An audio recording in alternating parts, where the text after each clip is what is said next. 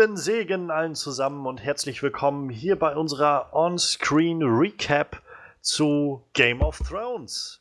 Zwei weitere Folgen sind passiert in den letzten zwei Wochen und wir können wieder zusammenfinden und wollen heute reden über die Folgen Eastwatch und Beyond the Wall, Folge Nummer 5 und 6 der siebten Staffel Game of Thrones.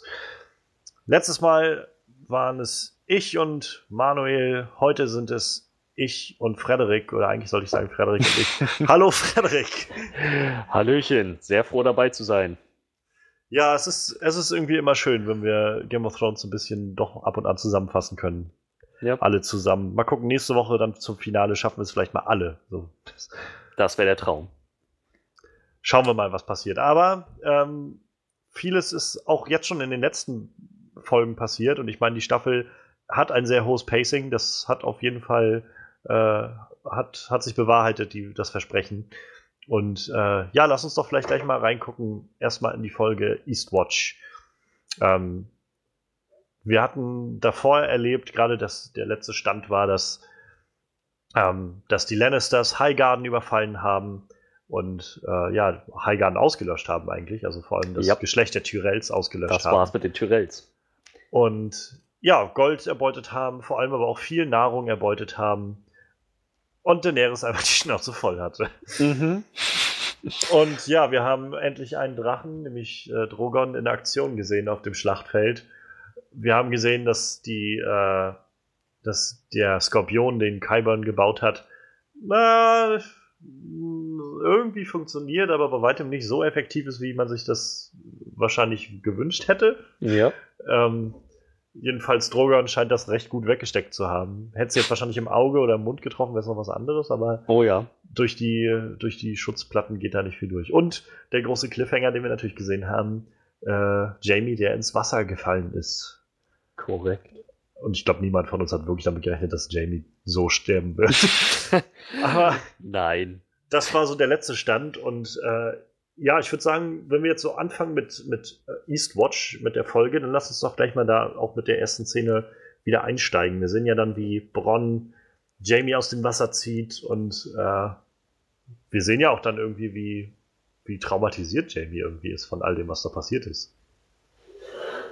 Verständlich. Er hat halt nicht, er hat halt echt nicht damit gerechnet, dass das so eine, so eine Wucht wird. Ich meine, er wusste, dass Daenerys Targaryen Drachen hat und er hat Legenden gehört, Überlieferungen, was weiß ich nicht alles, aber es war ja das erste Mal seit Jahrhunderten, dass jemand einen Drachen auf dem Schlachtfeld wirklich live erlebt hat.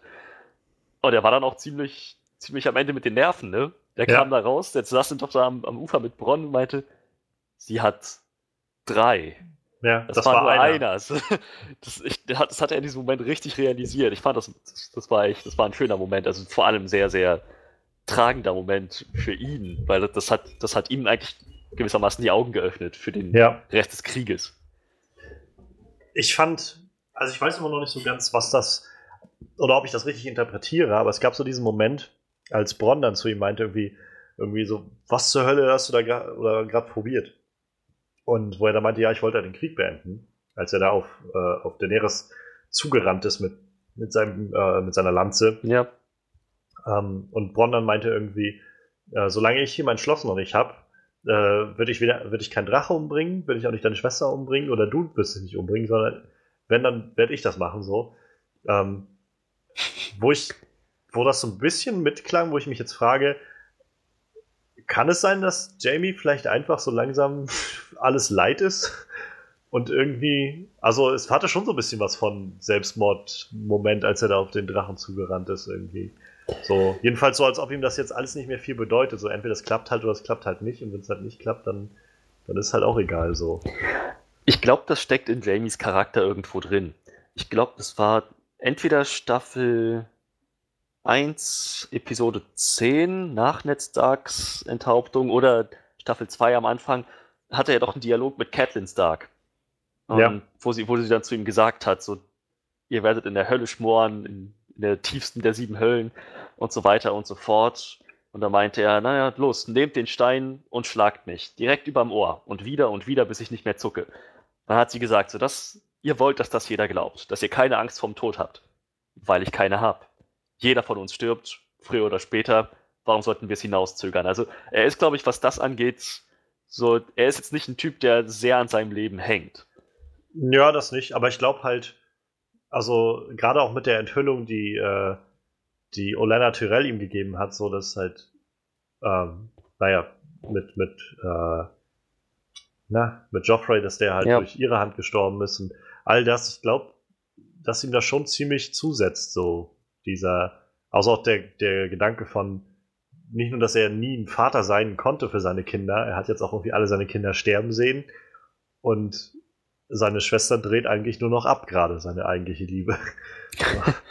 und also war sowas, wo ich gedacht habe, das könnte man vielleicht da irgendwie so mit reininterpretieren. Das sind so diese subtilen kleinen Sachen, die es halt immer wieder gibt, so die ich irgendwie auch irgendwie sehr angenehm finde, wenn man das so ein bisschen da reinsteckt. Und so halt, wie das bei Game of Thrones in den Büchern, aber auch in, den, in der Serie so üblich ist, ja offen zur Theorienbildung lässt. Wo wir gerade bei subtilen Details sind. Ich fand eigentlich diesen Moment, wo er auf Daenerys zugerannt ist und dann später auch zu Bronn gesagt hat, er wollte den Krieg beenden und sie töten. Das hat mich so an Staffel 1 erinnert, mhm. als Robert von dieser Situation ja. erzählt hat mit dem Targaryen-Soldaten oder Tali-Soldaten. Tali-Soldaten. Ja, ja, genau. Der auf ihn zugerannt ist, nachdem er von seinem Pferd steigen musste, so sein Pferd gestorben ist.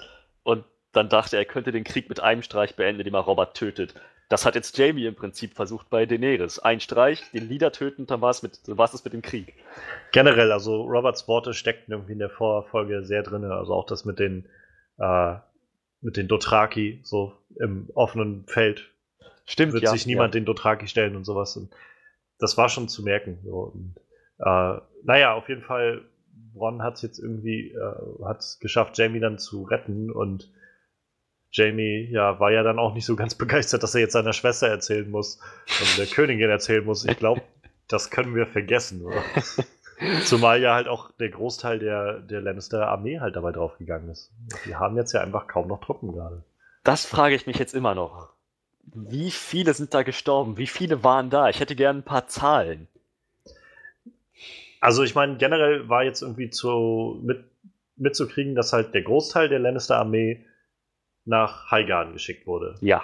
Der andere Teil war in Casterly Rock und wurde auch da umgebracht. Ja. Also der Teil ist schon mal weg. Mhm. Auch wenn das nicht viele waren, aber die sind weg. Ein paar so, hundert dann, vielleicht. Und dann, ich, ich meine, sie werden wahrscheinlich bis auf den letzten Mann alle nach Highgarden geschickt haben, aber sie werden wahrscheinlich alles, was sie mobilisieren konnten, nach Highgarden geschickt haben, um auch wirklich sicher zu gehen, dass sie das da alles äh, ja. einnehmen können. Ja. So. Und ich glaube, zum einen sind ein Haufen Leute dabei draufgegangen. Bei dem Ganzen mit dem, also auch sehr, sehr eindrucksvolles, äh, eindrucksvolles Bild in der Folge fand ich jetzt, wie Tyrion so durch dieses aschebedeckte oh Feld oh, ja, so durchrennt ja. und selbst nochmal sich so ein bisschen umschaut, ob er Jamie irgendwo findet und äh, so all das. Und naja, dann sehen wir ja noch die restlichen Soldaten, die überlebt haben, wie sie so zusammengetrieben wurden. Äh, auch da fand ich sehr eindrucksvoll. Es gab so ein, zwei Soldaten, die man gesehen hat, die keine Haare mehr hatten wo die Haare vom Kopf gebrannt waren. Ah. So habe ich das jedenfalls mal interpretiert. So, das sah sehr rußig und so aus und ich dachte, das, das macht schon Sinn. Also würde Sinn machen auf jeden Fall. Vorausgesetzt, das Feuer ist nicht bis an die Kopfhaut gekommen, denn dann hätten sie auch Narben haben müssen. Ja, wahrscheinlich, ja. Ja, das haben sie schon ziemlich, vor allem, wo du gerade die Szene mit Tyrion erwähnst, wie er über das Schlachtfeld gegangen ist. Das ist genau das, was er eigentlich vermeiden wollte. Seine ganze Strategie mit Daenerys beruhte ja darauf, ja, ja. die die, äh, die Bevölkerung und die Lords in Westeros davon zu überzeugen, dass Cersei den Krieg nicht gewinnen kann, dass sie sich auf Daenerys Seite schlagen, dass sie dann kein ja, Blut ja. vergießen muss, dass sie nicht Königin der Asche wird. Jetzt geht er über das Schlachtfeld und was ist passiert? Alles in Asche, tausende Tote. Das obwohl wollte er eigentlich vermeiden. Obwohl man ja dann sagen muss, sein Plan, wie er war, hat ja auch nicht funktioniert. Nein, nein, aber und, also, äh, ist richtig. Sein Plan hat nicht funktioniert und das war jetzt wahrscheinlich auch irgendwo notwendig, aber trotzdem hat er sich das alles ganz anders vorgestellt. Natürlich, natürlich. Ich glaube halt, also zum einen glaube ich, äh, was es ein bisschen abmildert, ist halt, dass es nicht irgendwie einfach eine Stadt war, wo irgendwie ja, Leute ja, Unschuldige gestorben sind, sondern es waren dann alles Lannister-Soldaten. Aber ich glaube, das ist wieder der andere Punkt, dass Tyrion dann schon den Moment hat von, das, naja, früher waren das mal irgendwie alles Leute, die mit mir zusammen in Castle Rock ge gelebt haben oder so. Oder die wenigstens für meinen Vater oder Bruder gekämpft haben. Ja, und ich bin ja. jetzt halt auf der anderen Seite gewesen und sehe, wie die jetzt alle einfach verbrannt sind. Beziehungsweise den Rest, der dann da zusammen ge, äh, ja, getrommelt wird. unter anderem mit Randall Tarley und seinem Sohn Dickon. Ach, ja. Ich meine nicht, dass mir die Charaktere jetzt fehlen, aber Randall Tarley hatte vor allem in Staffel 6 für mich einfach nur dieses, dieses klischeehafte Bild vom Douchebag-Vater abgegeben. Und diese Staffel hat er irgendwie ein bisschen mehr Tiefe bekommen, fand ich. Ein bisschen mehr Dreidimensionalität. Und nun, nun ist er weg. Und jetzt ist natürlich, die, das ist halt kontrovers, was Daenerys da gemacht hat. Tyrion meinte, es war nicht nötig. Sie meinte, es war nötig. Hm. Ja, also ich, äh, wie, wie stehst du denn dazu? Ich finde es von Daenerys konsequent zu sagen, sie hatten die Wahl und sie haben sich entschieden. Das ist korrekt. Sie hatte auch vollkommen recht, als sie sagte, so, wenn man die, den Leuten die Wahl lässt, sich in Gefangenschaft nehmen zu lassen, dann nehmen, dann nehmen das alle. So, das, es, es ist schon konsequent von ihr zu sagen, entweder oder. Auf der anderen Seite, was Randall Tardy angeht, meinte ich das. Aber was seinen Sohn angeht, da bin ich eher auf Tyrions Seite. Zu sagen, beim Sohn war das vielleicht sehr aus dem Affekt heraus, dass er sich dann auf die Seite seines Vaters geschlagen hat. Nicht mal sein Vater wollte das. Sie hätte immer noch sagen können, euer Vater wünscht das nicht. Ich ehre euren Vater, irgendwie sowas, dass sie nicht sagt, gut, wir folgen deinem Wunsch und packen dich in Gefangenschaft. Sie hätte das umgehen können. Aber auch da hat sie dann hart durchgegriffen. Also ich fand, Dick und Tali umzubringen war nicht nötig. Aber ich sag mal, es es tut der Sache jetzt auch nicht unbedingt einen Abriss. Ich meine, es stärkt ihr Bild als sehr skrupellose, konsequente Herrscherin, die dann eben auch nicht davor zurückschreckt, ihre Feinde zu vernichten. So, sie hat halt irgendwie dann damit klargestellt, dass sie nicht Cersei ist, dass sie eben nicht nur mit Angst regiert, sondern den Leuten wirklich eine Wahl gibt. Mhm. Aber wenn die die Wahl getroffen haben, dann ist sie genauso skrupellos wie Cersei. Irgendwie irgendwie kam das für mich rüber und ich, ich fand, Tyrion hat schon recht mit seinen Bedenken wegen Dick und Tali, aber ich kann auch Daenerys sehr gut nachvollziehen. Ich bin eher Team Daenerys in diesem Fall. Also ich finde diese, diese ganze Situation zeigt irgendwie das, was Game of Thrones meistens am besten macht, so die Komplexität von solchen Kriegen und, und von, von Machtpolitik und so. Weil ich ich wüsste halt nicht, wie ich agieren würde in so einer Situation. Weil, auch wenn ich jetzt halt, also ich kann total verstehen, warum Daenerys so handelt und dass es halt auch nicht einfach aus Rache oder sonst was ist, sondern einfach nur ja, aus der Position ja. zu sagen, wir haben gerade irgendwie zwei große Verbündete verloren, die wir haben hier. Wir haben eigentlich keine große Unterstützung mehr aus, dieser, aus diesem Kontinent, Kontinent selbst. Mhm. Und die Pläne, mit denen mir mein Berater ankam, sind alle nicht aufgegangen. Jetzt muss ich so langsam überlegen, was ich mache. Entweder ich renne jetzt von Stadt zu Stadt und mache Wahlkampf und sage, die Leute sollen bitte mir folgen. Yep. Oder ich zeige jetzt einfach, ähm, naja, was ich irgendwie auch an, aufbringen kann. So. Und letztendlich hat sie ja dann schon versucht, finde ich, eine Variante zu wählen, in der sie, äh, in der sie wenigstens eine Möglichkeit auch bietet, für die anderen zu überleben oder überhaupt zu überleben und halt auch also nicht hinkommt und sagt irgendwie, okay, ihr wart, ihr habt gegen mich gekämpft, sterbt jetzt alle so, ja, genau. sondern, sondern halt schon irgendwie eine andere Variante rausgesucht hat. Ich kann auch nachvollziehen, warum es schon einige Fans gibt und so, die sie jetzt auch sehr als Bösen sehen, also so als Villain, der halt, wenn man so argumentiert und sagt, entweder du stirbst oder du arbeitest für mich, so, das sind irgendwie, dann lässt man ihm auch nicht wirklich eine Wahl, so, und ich kann das schon wie verstehen, aber ich sehe halt auch, dass es irgendwie kaum anders ging. Ja, was jetzt Dick und Tali angeht, ich, ja, es wirkte halt sehr über, überhetzt von ihm und andererseits hat er sich auch entschieden. Ich weiß nicht, also ich, ich finde es am, am besten halt immer noch irgendwie John, der halt dann auch irgendwie sagt, keine Ahnung, ich, also ich glaube in der Folge davor war das, wo er sich mit Danny unterhalten hatte und, ja. und sie dann meinte mit, äh, sowas meinte wie irgendwie, was man halt gut kann, das, das macht man irgendwie, äh, das, das macht man mit, mit Freude oder wie auch immer sie das gesagt hat und er halt meinte, ich nicht so.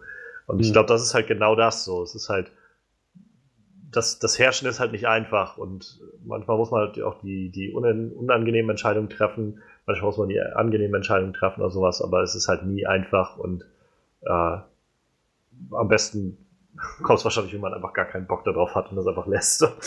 aber wer es halt will, der muss halt schwierige Entscheidungen treffen. Und ja. ich kann auf jeden Fall nachvollziehen. Also ich fand, es war jetzt halt nicht völlig willkürlich, was sie da gemacht hat oder, oder völlig äh, daneben so. Und dann kommt halt auch wieder hinzu, letztendlich waren das halt auch alles Soldaten und, und irgendwie, naja, Leute, die gekämpft haben. So. Es war jetzt halt nicht so, dass sie irgendwie willkürlich irgendwelche Leute sich rausgepickt hat, um die irgendwie irgendwie ein Exempel zu statuieren. ja, so. eben, ganz genau. Das, das ist halt so, so der Punkt da drin. Ich fand, das war schon sehr nachvollziehbar.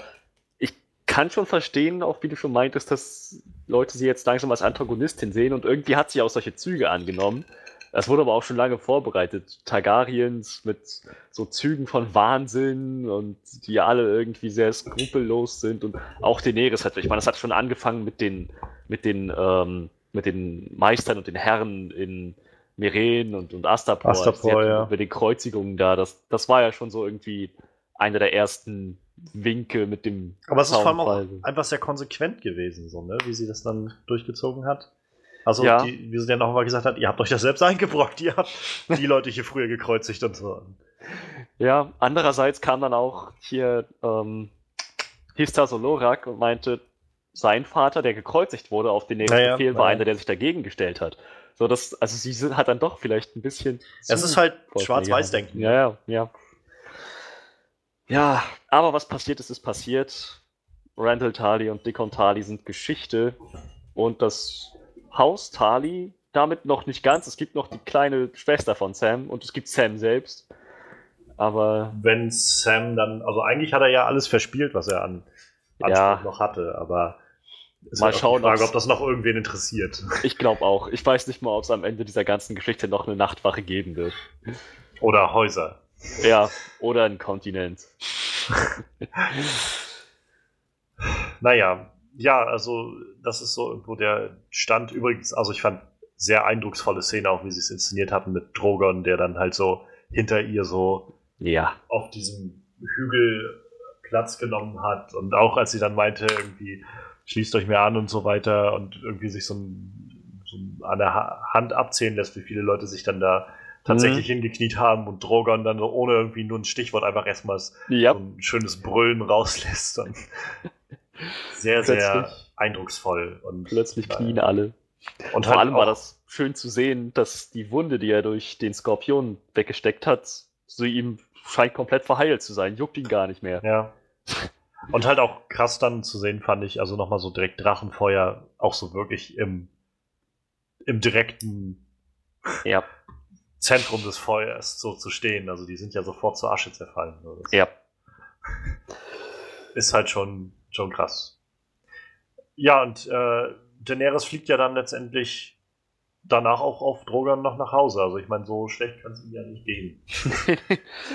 er sah halt echt verdammt verdammt gut aus. So.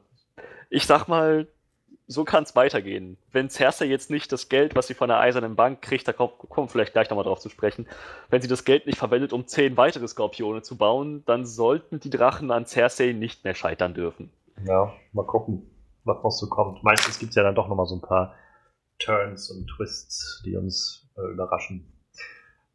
Was genau. mich überrascht hat und was ich auch, finde ich, eine der schönsten Szenen in dem ganzen Ding war in der Folge, äh, war, als Daenerys dann zurückgeflogen ist nach Dragonstone und äh, John dann oben an den Klippen stand.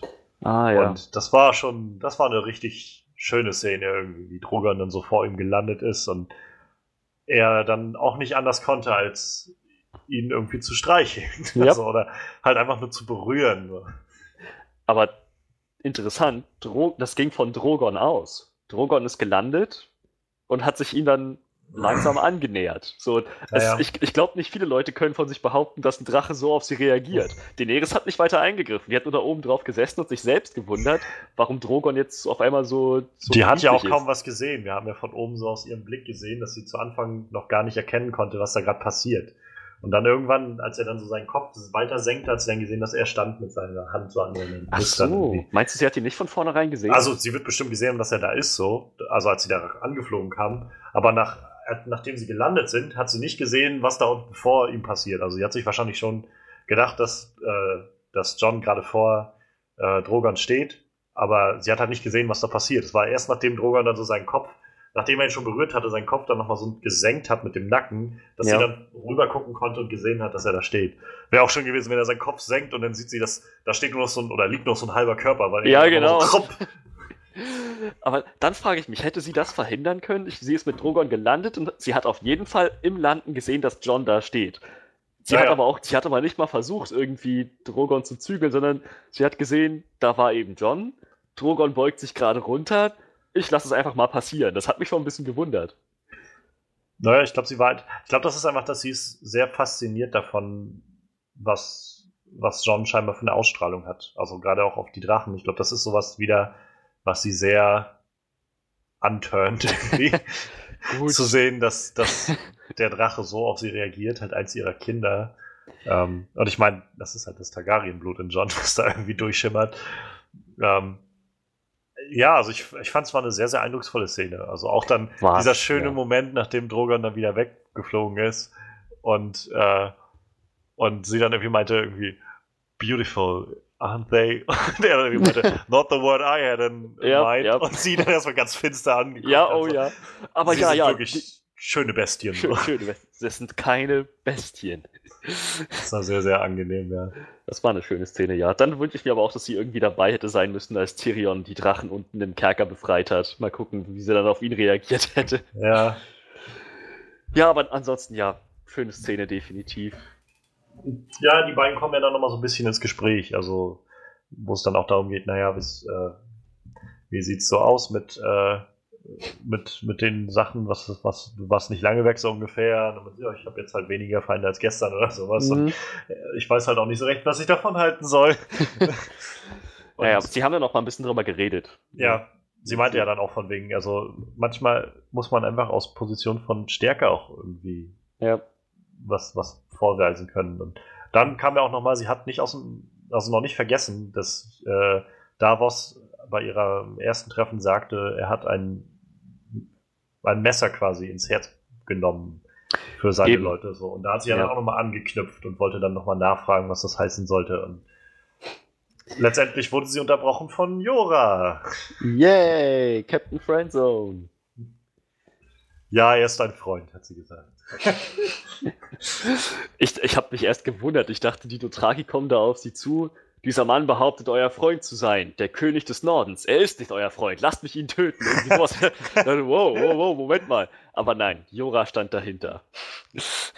Ja, auch wieder so eine Frage, wie, wie er es schafft, von, äh, von Old Town so schnell nach, äh, nach Dragonstone zu reisen. Aber das Ach, spielt diese Staffel also zwischen zwischen Szene und. Szene und Folge und Folge vergehen Wochen. So ist das.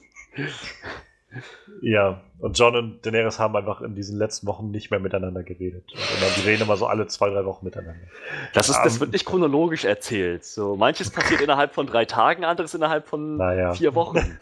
Aber so oder so fand ich, das war eine echt schöne Szene mit Jorah und Daenerys irgendwie. Ähm, wie, wie sie sich so wieder willkommen geheißen haben. Und ich fand Ja. schon in der, der Folge davor ist irgendwie sehr, sehr eindrucksvoll und, und berührend irgendwie dieser Moment, als Sam ihm die Hand geschüttelt hat und er irgendwie nach Ewigkeiten wieder einen Menschen anfassen konnte. Ja.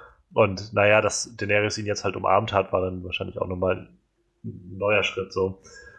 Ähm, und ab da an war es jetzt irgendwie auch echt schön, ihn immer zu sehen, wie er so jetzt in auch Rüstung und so dann für Daenerys da war und gekämpft hat oder kämpfen will und Ja. sich so zur Verfügung gestellt hat. Das fand ich echt ziemlich, ziemlich schön. Ich hätte nicht gedacht, dass es nochmal so weit kommt. Ich dachte wirklich, Jora stirbt so als tragische Figur irgendwie. Er hat seine Ehre bei der Königin wiederhergestellt. Sie schickt ihn los, um die Heilung zu finden und er geht drauf. Aber nein, so kam es so kam's ja gar nicht. Das fand ich wirklich schön. Mal gucken, wann was passiert. Also, oder ob Naja, was passiert, aber. es, es, auf jeden Fall ist es so, dass er sie nochmal gesehen hat. Ja, ne, sie sich nochmal noch mal ihre Bindung zuweisen konnten und jetzt ist er nochmal freiwillig für sie wirklich auf eine Mission aufgebrochen. Wenn er jetzt dabei drauf geht oder in Zukunft irgendwie dabei drauf geht, ihr, während er ihr dient, dann ist das irgendwie, glaube ich, im Interesse aller. Ich, so, so, ich glaube, wenn, wenn er sich einen Tod wünscht, dann ist es genau auf die Weise. Ja. Kämpfen für Daenerys. Ja, verstehe schon. Nicht auf der Suche nach einer Heilung für die Hautkrankheit, die er hat. Ja. Ja, äh, wen wir noch gesehen haben in Dragonstone, sind dann Varys und Tyrion, die nochmal so einen kleinen ein kleines Gespräch hatten und Tyrion, ja, der sich sehr, sehr gezeichnet, also immer noch traumatisiert irgendwie gezeigt hat von den Ereignissen. Stimmt, ist wahr. Aber das, was mir an dieser Szene am meisten im Gedächtnis geblieben ist, ist dieser, dieser schöne Moment zwischen Varys und Tyrion, wo dann, wo dann Tyrion diese, die Schriftrolle vorgelegt ja. hat, die für John vorgesehen war. Ja, ja. ähm, Hast du sie gelesen? Es ist ein, es ist ein, es ist ein, ein, ein, ein, ein versiegeltes Dokument, persönlich für den, für den König des. Nordens. Und was steht drin? Nothing good. das war so schön. Das war irgendwie so typisch Tyrion Vares ja. Bro-Talk irgendwie. Ja. ja. Fand ich dann auch sehr, also generell auch sehr schön, dass sie nochmal wirklich das thematisiert haben und Vares auch meinte, wie du musst dich darum kümmern, dass sie äh, dass sie sich mal ein bisschen zusammenreißt so und hm. äh, nicht so brutal ist und sowas. Und er dann immer meinte, nein, ich bin bloß die Hand, ich kann das nicht entscheiden, was sie macht und so, ne? Ich kann nur sie beraten. Und dann wiederum war es derjenige, der sagt, das habe ich mir früher auch immer gedacht. Jedes yep. Mal, wenn der ihre König irgendwie verbrannt hat, habe ich mir immer gesagt, ja, da kannst du nichts für. Das ist seine Entscheidung, das zu machen. So. Fand ich irgendwie sehr, sehr toll, dass die beiden so diesen Moment hatten von, irgendwie sitzen wir im gleichen Boot und ich, ja. ich weiß, wie sich das anfühlt. Sei ehrlich zu dir. So. Naja. Und dann schließt sich ja daran dann die Szene an, in der John dann seinen Brief lesen kann. und er wahrscheinlich der Einzige ist, der die Botschaft, dass seine beiden totgeglaubten Geschwister doch noch leben, äh, der, der, dann immer noch grimmig drauf ist. So. Mhm. War einfach nur so ein, ich dachte, Arya ist tot. Und ich dachte, Bran ist tot. Oh, ihr, ihr, seid aber nicht glücklich. Naja, der, der Night King kommt und, oh, okay, gut. Ich glaube, das war gar nicht so sehr das Problem. Ich glaube, also ja, natürlich, die Bedrohung der weißen Wanderer, es ist alles, es sieht alles düster aus und sie haben jede Menge Probleme. Ich glaube, sein Problem war hauptsächlich, es sind Bran und Arya sind zurück und er sitzt auf Drachenstein fest und ihm wird nicht erlaubt zu gehen. Ich glaube, das, das hat auch dann direkt danach angebracht, wo er meinte, alle Menschen, für die ich kämpfe, sind im Norden. Ich muss ja, ja. jetzt gehen. So, ich glaube, das, das war dann sozusagen für ihn die Motivation. Er muss nach Hause und hat sich geärgert, dass er nicht zu Hause war, als sie nach Hause gekommen sind. Ja. Macht schon Sinn. Also auf jeden Fall ist irgendwie was dran. Ähm, so generell, also ich, ich fand schon, so, John ist halt irgendwie keine Pause vergönnt, habe ich das Gefühl. Nee, absolut nicht. Aber er will und, auch keine. Ja, ich glaube, er traut auch nicht darauf, vertraut auch nicht darauf, dass irgendjemand das anders hinkriegen kann. So. Weil auch niemand so wirklich weiß, was da sonst noch so lauert und auf, auf sie zukommt, auf alle. Ja. Aber was, äh, was ja dann noch in dieser ganzen Besprechung sozusagen entsteht zwischen denen, ist ja der große Plan, der jetzt irgendwie die nächsten Folgen noch so ein bisschen kennzeichnen soll. Ähm, und zwar kommt man dann ja auf die Idee zu sagen, naja, wir, wir können jetzt nicht zwei Kriege gleichzeitig führen. Das heißt, wir werden uns einen White besorgen, einen Wiedergänger, und den einfach Cersei zeigen. Und dann ist doch alles lockig flockig und wir können einfach zusammen gegen den Night King kämpfen. Falls man das noch nicht gemerkt hat, ich finde, das ist ein unglaublich Plan. ja. Er macht halt das Tempo schnell und ich habe halt auch, also ich bin froh, dass wir halt jetzt so schöne Szenen bekommen haben mit den ganzen Leuten hinter der Mauer und so weiter und alles das. Trotzdem finde ich den Plan mega bescheuert. Ich muss mal dazu sagen, die Szene der Mauer hätten wir auch unter anderen Umständen kriegen können. Du hattest, glaube ich, am Anfang der Staffel die Theorie, dass die einen White von hinter der Mauer holen, nicht für Cersei, sondern für Daenerys, um ihr das zu beweisen. Letzten Endes hat Daenerys sich überzeugen lassen von den Wandmalereien in der Höhle mit Drachenglas. Ja. Ich meine, ich aber, muss mal sagen, das wäre auch ein Weg gewesen, zu sagen, sie muss auf die Weise überzeugt werden, nicht Cersei. Ja, aber selbst, selbst dann ist es immer noch kein guter Plan. also. Ja, aber er würde wenigstens mehr Sinn machen als jetzt. Ja, also ich meine, ich kann halt schon verstehen, warum sie irgendwie das machen wollen und bla und bla und bla. Aber das ist halt so, so ein bisschen traurig irgendwie, nachdem sie halt so viel in den letzten Staffeln damit verbracht haben, immer, immer wieder vorzubereiten und, und zu demonstrieren, dass diese ganzen Charaktere da so sehr logisch, also so me menschlich handeln, wie halt so ein Mensch in der Situation wahrscheinlich handeln würde. Kommen sie jetzt auf die Idee, ohne wirklich einen Plan einfach da jetzt hochzufahren und irgendwie so einen, so einen Untoten sich einzufangen, aus von wo wissen sie eigentlich auch noch nicht so genau. Oder wie und geschweige denn, wie man das Ganze wieder nach King's Landing bringen will oder sowas. Einfach nur, wir machen das jetzt mal. Und ja, es wirkt, es wirkt wieder wie so eine Sache, wo die Idee für die Szenen zuerst da waren und dann erst über die Plotlogik nachgedacht wurde. Ja, wahrscheinlich. Es, es ist, ist nicht Fall, Zack Snyder schlimm, aber nee, es ist, es ist halt einfach ein bisschen. Man merkt halt einfach, dass die Funktion der Szene oder der, der Handlung irgendwie vor der Handlung selbst steht so. Ja, eben. Und äh, das ist ein bisschen schade.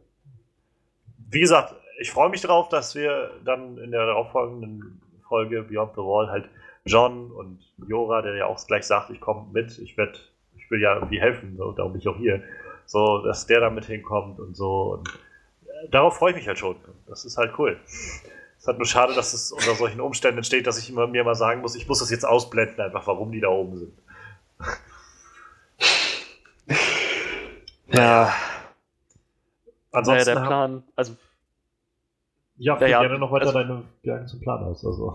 Wir, wir, könnten noch darauf eingehen, warum dieser Plan höchstwahrscheinlich nicht funktioniert und was genau uns daran stört. Ich glaube, das hattest du in erster Linie angesprochen. Ja, also mein Problem ist halt, also es gibt so zwei Ebenen, auf denen das Ganze läuft. Zum einen ist es halt einfach die wirkliche Durchführung des Plans, wo ich halt das Gefühl habe, es gibt eigentlich keinen Plan. Es gibt einfach nur, wir holen da so ein Viech so, aber wie sie das jetzt eigentlich machen wollen, wie sie da rankommen wollen. Und ja, John kennt die Viecher irgendwie besser als jeder andere. Er hat schon gekämpft, ich weiß, aber gerade dann müsste er eigentlich wissen, dass es halt nicht so leicht wird, einen von denen einfach mal so rauszufischen. Also es ist ja eigentlich nicht so, dass die, es ist ja nicht so, dass einer von denen einfach mal losgeht und irgendwie sich, keine Ahnung, erstmal zum Pinkeln verabschiedet und sie den dann irgendwie von hinten K.O. schlagen können, um mitzunehmen oder sowas. Das ist ja einfach nur so ein Fluss an Untoten, die einfach nur gehen. So. Und äh, da überhaupt einen raus, einzelnen auszupicken, wird schon schwer. Und dann halt auch einfach noch mit dem abhauen zu können, wird noch schwieriger.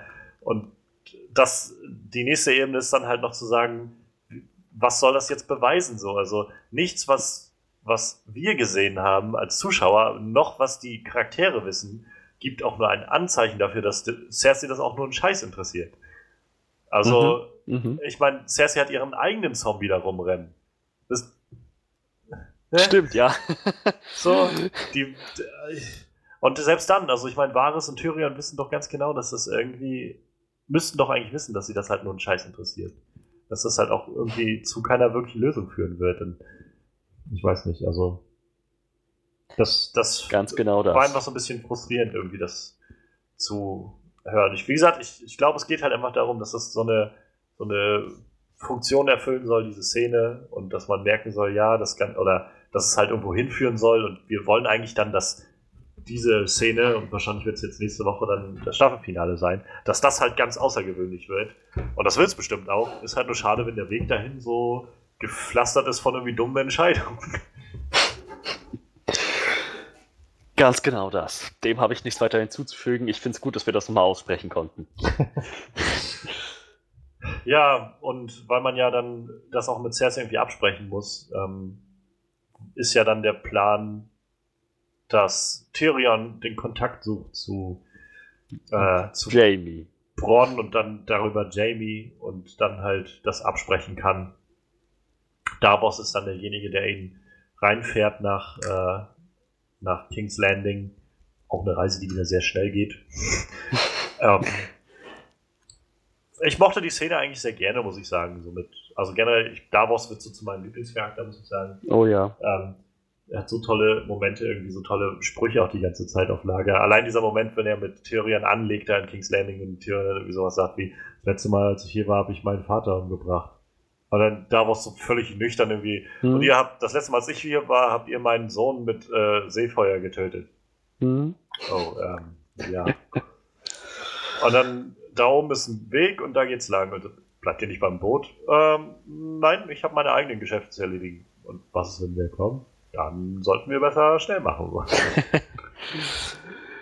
ja, ja, ja, überhaupt auch. Das, das war das erste Mal, dass man Davos in seiner Schmugglerrolle mal richtig gesehen oh, hat. Oh ja, wie er die, das war sehr die, schön. die Kingsguard, nee, die Stadtwache war das, ne?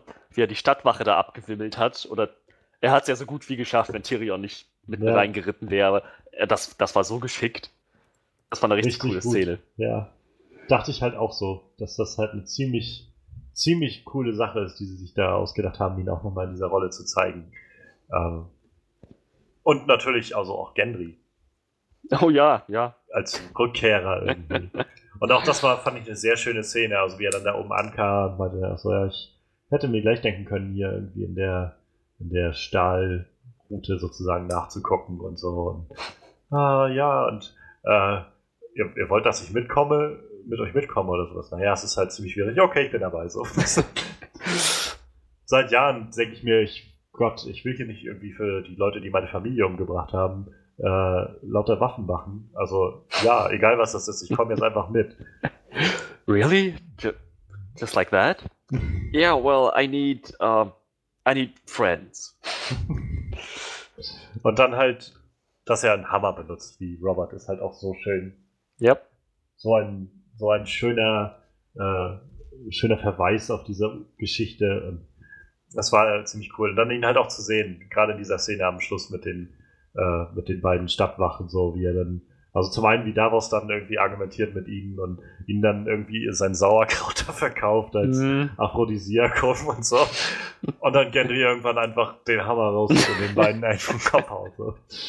Herrlich. Ja, das ist einfach Gendry. Herrlich.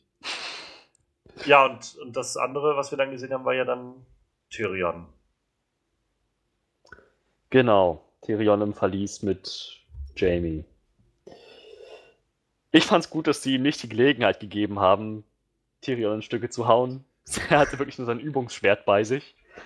Aber er ist auch sonst nicht weiter auf Tyrion losgegangen. Tyrion hat sich noch mal ein bisschen erklären können, warum er Tywin Lannister dann tatsächlich getötet ja. hat. Ne? Das war ein wichtiger Moment. Und ja, ja, also, dass er damit Jamie halbwegs erreichen konnte, das kann ich mir schon vorstellen. Vor allem, es spielt ja alles, nachdem Jamie diese, diese, dieses ganze Chaos da erlebt hat auf dem Schlachtfeld mit den Dothraki und Drogon. Gerade jetzt ist Jamie, glaube ich, am ehesten noch bereit für solche Verhandlungen. Ja. Ich fand halt, sehr gut hat das auch noch immer äh, mal hervorgehoben, wie sehr das Tyrion immer noch verfolgt. So das Ganze mit seinem Vater und ja. die Art und Weise, wie das alles geendet ist und so, dass das halt noch lange nicht abgeschlossen ist für ihn. Verständlicherweise auch irgendwie. Natürlich. Und auch so generell dieses Wiedersehen der beiden Brüder war ziemlich, also ziemlich gutes Schauspiel, fand ich ziemlich, so überall so Kleinigkeiten, so kleine kleine Gesichtszüge und sowas überall, was ganz viel ausgesagt hat, Blicke, die irgendwie tausend Worte gesprochen haben. Mhm. Das fand ich schon sehr, sehr beeindruckend. Sehr, sehr, sehr, sehr emotional auch irgendwie. Und auch irgendwie, ja, Jamie, der dann sehr überfordert ist mit dieser Situation, dann irgendwie auch also irgendwann abwehrt und sagt, was willst du hier eigentlich? So, und naja, letztendlich war es ja das dann auch schon mit der Szene. Es war dann ja. sehr viel hin und her in der ganzen Folge. Also ja, wollen wir vielleicht, wollen wir sonst gleich in King's Landing bleiben? Wir hatten noch, äh, noch die Szenen zwischen Jamie und Cersei, die ganz genau das ist, haben. Also, ich glaube, das wird noch mal sehr wichtig, was da zwischen den beiden gelaufen also, ist. Wir haben zwei Szenen zwischen den beiden gesehen. Das erste war ja dann quasi, äh, als er zu Cersei kam und ihr gesagt hat, ja, das ist ein Krieg, den wir nicht gewinnen können. Ja. Mhm. Und auch da war ja, also wie, das war wieder, wo ich dachte, das ist so richtig diese irre Cersei, die da durchkommt. So dieses, äh, dann holen wir uns halt einfach die, die Golden Company oder so und letztendlich werden die auch sagen, du verstehst das nicht und so weiter und dann irgendwann einfach, dann sterben wir halt. Und als Soldat sollst du eigentlich wissen, was du zu tun hast. Ja, ja, genau. Ziemlich. Sie hat eigentlich echt schon so den Griff zur Realität verloren. Sie denkt nicht mal drüber nach, dass es irgendwie eine andere Lösung gibt als Tod. Ja. Und alles ist irgendwie tot. Kämpfen, sterben ist das Beste. Ja, so Mad Queen immer und immer mehr. Vor allem Jamie dürfte das jetzt schrittweise auch begreifen, nachdem was Olenna zu ihm gesagt hat, nachdem wie er es Cersei immer mehr erlebt. Ja. Ich meine, er, er sagt ja dann noch mal zu ihr, dass Olenna Tyrell diejenige war, die Joffrey umgebracht hat. Mhm. Und zum ersten will sie natürlich auch gar nicht darauf eingehen und so. Und irgendwann sickert es dann doch durch. Und auch da, wie sie dann halt sagt, ne, äh, wir hatten doch das äh, ich, hättest du mich nicht irgendwie überredet, dann hätte ich halt, hätte sie die Schmerzen gehabt beim Tod, so wie sie eigentlich ja, genau. verdient hätte und so. Und es ist schon ziemlich, ziemlich krasse Situation zwischen den beiden. Und man merkt halt auch irgendwie immer wieder Jamie dann doch an, wie sehr er sich dann von ihr hingezogen fühlt immer noch und irgendwie auch darum trauert um diese Liebe, die irgendwie ja, nicht mehr so ist, wie sie mal war. So. nee, tatsächlich. Aber ich fand es auch interessant, wie er in diesem Moment, wo Cersei gesagt hat, sie hätte schreiend sterben müssen, wo Jamie dann tatsächlich Partei ergriffen hat für Olenna und meinte, sie ist tot. Genau wie der Rest ihrer Familie, ja, ja, die du genau. umgebracht hast. So, ne, bisschen Reflexion, wenn ich bitten darf. Ja, naja, vor allem auch dieses, was, was soll denn das bringen? So? Ja. Spielt das überhaupt eine Rolle? Und naja, für sie spielt es ja schon mal eine Rolle, aber.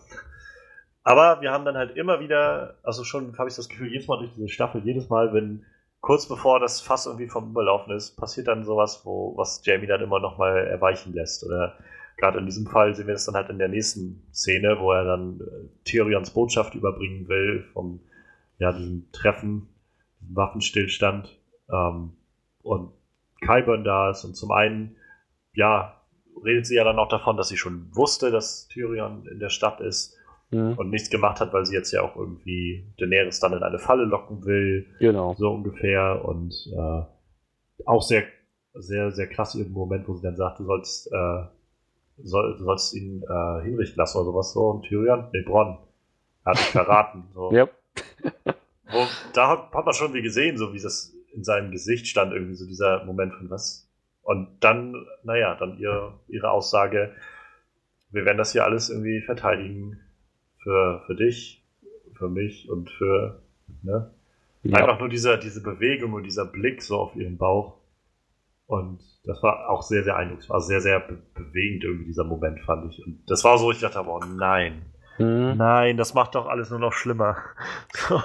das bindet Jamie endgültig. Wahrscheinlich schon, ja. Oder es macht es halt nur noch tragischer irgendwie. Also mein Gedanke war halt so, ich, ich habe ja immer noch so diese Vorstellung, dass er letztendlich derjenige ist, der Cersei äh, umbringen wird, einfach weil es nicht anders geht oder sowas. Weil sie kurz davor ist, einfach alle in die Luft zu springen oder was weiß ich.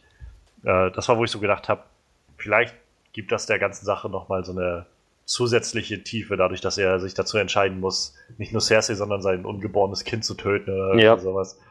Aber wer weiß, ich meine, es kann immer in alle Richtungen gehen. Aber auf jeden Fall, ja, man merkt, dass er jetzt dadurch schon wieder ein großes Stück zu ihr hingezogen ist. Wir haben ja auch in der Folge davor gesehen, dass sie sich halt auch überhaupt nicht darum geschert hat, dass es irgendwie wer gesehen hat, äh, dass sie mit ihrem Bruder geschlafen hat. Und auch jetzt, wo sie sagt, pff, ganz ehrlich, alle sollen das wissen, dass du der Vater bist, so. Und mhm.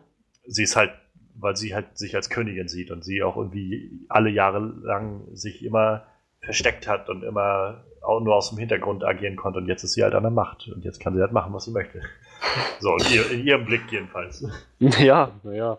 Also es, vielleicht wird das so ein Ding, wo die Bücher vom, von der Serie abweichen. Vielleicht wird es so, dass die Serie tatsächlich dann Jamie doch auf Cerseis Seite bleiben lässt und in den Büchern schreibt George Martin das so, dass er Cersei mit dem ungeborenen Kind ermordet. Aber wer weiß. Davon, davon abgesehen, frage ich mich, wie Euron Greyjoy auf diese Nachricht reagieren wird.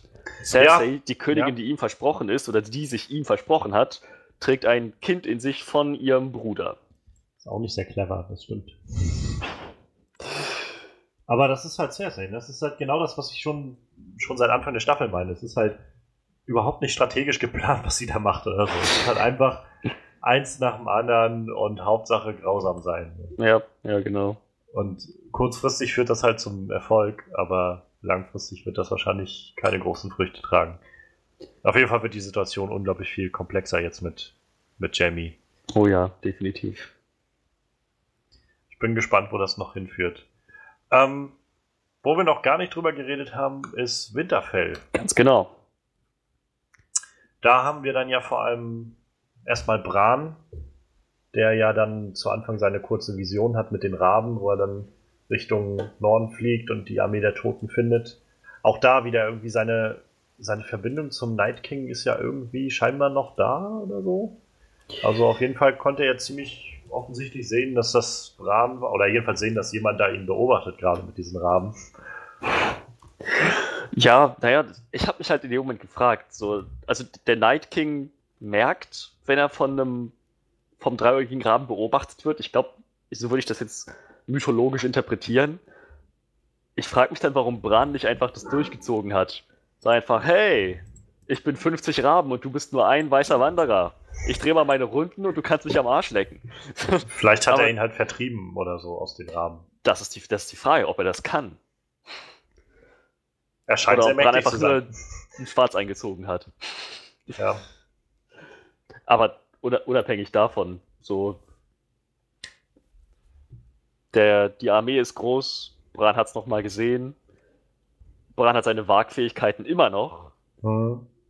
Ich glaube, was, was dann, was ich viel interessanter fand, waren die Szenen danach auf Winterfell. Ja, ja. also erst einmal, bevor wir gleich dann kommen, das war ja dann so der Anstoß von Bran auch, dass jetzt auf jeden Fall alle Leute in den im Königreich oder in den verschiedenen Königreichen äh, Bescheid kriegen Stimmt, sollen. ja. Weshalb dann ja unter anderem der Brief bei Daenerys landet an John und halt auch in der Zitadelle dann ein Brief landet und so weiter und so weiter. Aber ja, auf jeden Fall, was danach passiert, ist natürlich dann noch deutlich interessanter. Mit Arya und Sansa. Arya, Sansa, Littlefinger. Es ist, glaube ich, in der Episode, wo Littlefinger Bran den Dolch gibt, oder?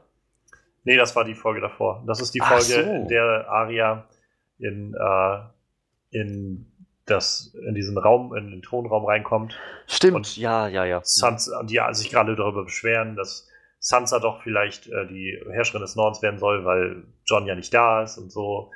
Und sie dann sagt, naja, der, der König macht, was er kann oder sowas. Und äh, nein, das könnte doch niemals annehmen oder so. Und, und dann gibt es halt, finde ich, diese sehr, sehr starke Szene zwischen Arya und Sansa. Also, wo sie beide, ich meine, mal ganz davon ab, dass ich diesen ganzen Plot, der sich da gerade aufbaut, nicht so toll finde. Also zum einen finde ich es nicht schön, wenn, sich, wenn, die sich streiten, Leute, die eigentlich zusammenarbeiten sollten. Mhm. Aber zum anderen finde ich es auch nicht sehr clever gemacht, wie es gerade aufgebaut wird. Ähm, aber diese eine Szene, in der dann Arya Sansa danach so ein bisschen zur Rede stellt und sagt, also bei ihrem Zimmer ist und dann auch sagt irgendwie, na, du hast das alte Zimmer von, von Mutter und Vater und so. Und was wolltest, willst du jetzt damit sagen? Ja, du machst schon immer schöne Sachen, hast dich halt besser gefühlt als andere dadurch und so. Und äh, sie dann wieder, warum bist du jetzt irgendwie sauer auf mich? Ich sagte, du hast äh, John da unten nicht verteidigt oder sowas. Und, äh, und ich finde, es gibt so diesen einen Satz, das ist so das Letzte, was Aria dann irgendwie sagt, was ich sehr, sehr aussagekräftig finde, wo sie dann halt meinte, irgendwie, ähm, du, wo sie, wo Sansa noch abschreit von mir, wie kannst du es irgendwie mir unterstellen, dass ich jetzt irgendwie, dass ich irgendwie es auf, auf das, auf die Krone oder irgendwas abgesehen habe oder so. Und Arya dann meinte, naja, nee, das, also du hast diese Gedanken, aber so, du willst sie nicht haben und irgendwie schämst du dich auch dafür, dass du die hast, aber sie sind in deinem Kopf. Und das fand ich irgendwie so aussagekräftig, weil das auch, naja, stimmt, denke ich. Also einfach, klar ist Sansa eigentlich jemand aus dem Norden, aber die ist halt aufgewachsen in den letzten Jahren unter den beschissensten Bedingungen, die man sich so vorstellen kann. Ja. Im Süden bei Cersei und allen anderen in, Win äh, in King's Landing. Also ich meine, es ist es ist nicht verwunderlich, dass sie jetzt auch irgendwo so gewisse Verhaltenszüge angenommen hat. Und ja, ich fand es sehr, sehr eindrucksvoll, dieser Moment. Stimmt. Ja. Ja. Aber was, was hältst du dann also davon ab, von den ganzen, wie sich das sonst so aufspinnt, gerade auch mit Littlefinger und so? Was mich, also ich, ich finde es erstmal interessant, dass die überhaupt diesen Weg gehen und sagen, dieses Game of Thrones, das Spiel der Throne, findet immer noch statt, auch überall, nicht nur in Königsmund. Littlefinger fängt jetzt auch noch an, in Winterfell Chaos zu stiften.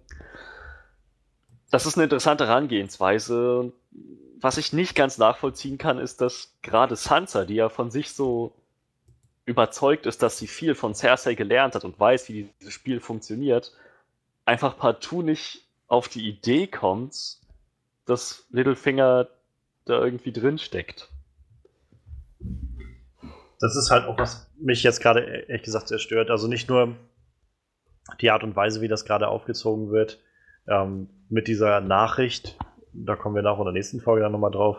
Ja. Aber ähm, halt, dass man, dass Leute, ich meine, Littlefinger rennt da rum und irgendwie Sansa hat so oft gesagt, irgendwie, sie weiß ganz genau, was Littlefinger will und was er denkt und bla bla bla. Und trotzdem denkt irgendwie niemand drüber nach, dass das keine gute Idee ist, so.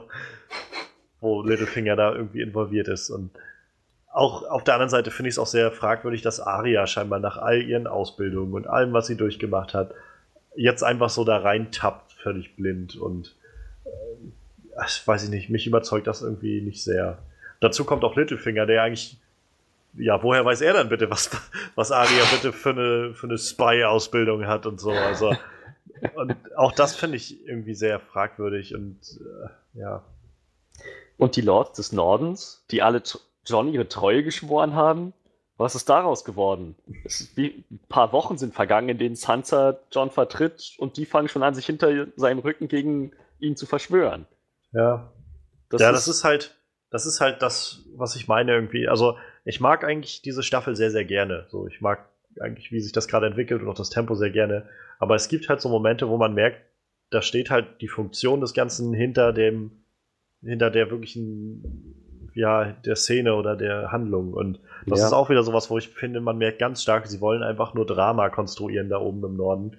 Genau. Ohne dass es halt wirklich so, so wirklich überzeugend wirkt. Es wirkt halt mhm. halt einfach nur wie, oh, sie wollen halt währenddessen da noch überall was passiert, einfach noch ein bisschen Drama machen. Und naja. Finde ich eigentlich gar nicht so geil. So, also Wie ich meine, hätte. Ich hoffe, dass sie das halt überwinden demnächst. Ja, hoffentlich. Ich habe ja schon letzte Staffel, als ich, als Sansa und Littlefinger diese Blicke ausgetauscht haben, als Johnson König des Nordens ausgerufen wurde, da meinte ich ja schon, oh nein, wenn das jetzt einfach nächste Staffel nur so ein Battle wird, wer jetzt den Thron verdient, im Moment sehe ich genau das passieren. Ja. Ich, ja, ich weiß auch noch nicht. Ich, es sei denn, es sei denn, es kommt tatsächlich noch irgendwo irgend so ein Twist, dass Arya schon die ganze Zeit weiß, was, Ari, was, was Littlefinger da macht und sie macht irgendwie ein doppeltes Spiel oder irgendwas. Aber gerade nach der Nummer letztes Jahr, wo sie sie so völlig willkürlich und happy durch Bravos mhm. laufen lassen haben, bezweifle ich gerade auch so ein bisschen, dass es in die Richtung geht. Wer weiß, vielleicht kriegen wir noch eine Folge, in der Littlefinger, keine Ahnung, seine Armee komplett dem König des Nordens überlässt und sich dann selbst vom Acker macht. Und dann kommt am Ende der Folge der Twist, so irgendwo liegt Littlefingers Leiche ohne sein Gesicht. Ja. Dum, dum, dum. Aber ja, nee, mal schauen. Ich, ich bin gespannt, wohin das geht. Es geht ja auch in der nächsten Episode noch weiter. Wir sprechen ja noch ja, weiter ja. darüber. Ja. Was wir jetzt noch haben, ist Old Town. Da ging ja dann auch einer der Briefe hin die Bran hat schicken lassen an mhm. Archmeister Ebros.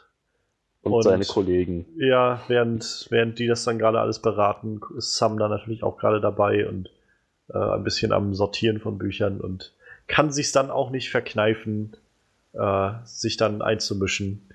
Ich mag, ich meine generell, ich mochte jetzt eigentlich diese, äh, diese Dynamik zwischen Ebros und Sam sehr gerne. So. Ja. Die beiden immer so miteinander. Auch so wie Ebros dann, ja, er ist ein toller Schauspieler, äh, aber wie er dann meinte, irgendwie, als Sam irgendwas sagte, so von wegen, und er meinte, ich, äh, ich, ich spüre, da kommt irgendwie noch eine größere oder eine detailliertere Ausführung. Ja, ja, genau. Das war irgendwie, war irgendwie sehr, sehr schön. So. Und, naja, und auch dann, nachdem Sam dann irgendwie in seine Schranken verwiesen wurde und gegangen ist, und die, er dann raus war aus dem Raum und die dann meinten, ist das der Junge, dessen, äh, dessen Familie gerade irgendwie geröstet wurde? So. Mhm.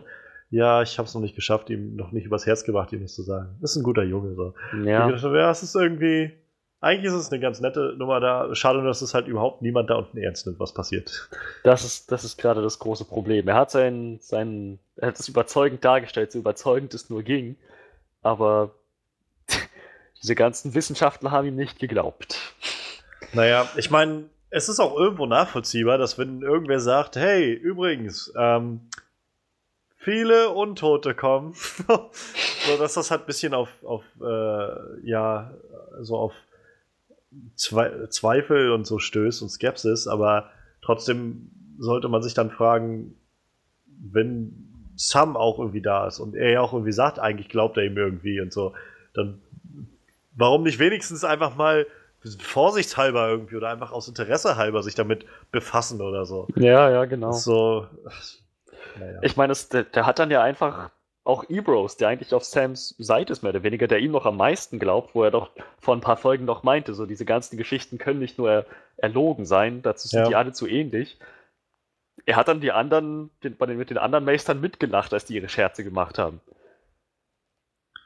Oh Mann, oh Mann, oh Mann. Naja, aber auch die Szene danach war auch geil. Das war doch in der Episode, wo Sam und, und Gilly äh, sich unterhalten haben, oder? Ja, ja. Da kam ja nochmal für die Zuschauer so ein richtig großer Reveal, der einfach völlig unter Teppich gekehrt wurde in der Folge, in der Welt von Game of Thrones. Ja, von Sam ähm, dann, ja. Das war halt so, also einmal, Gilly kann schon mittlerweile gut lesen, bombardiert Sam mit trivialem Wissen und er bringt das alles durcheinander, regt sich auch total auf über die Meister, er ist in Gedanken gar nicht da. Das war eine ziemlich witzige Szene. Das war das erste Mal, dass wir Sam so richtig wütend gesehen ja, haben. Ja.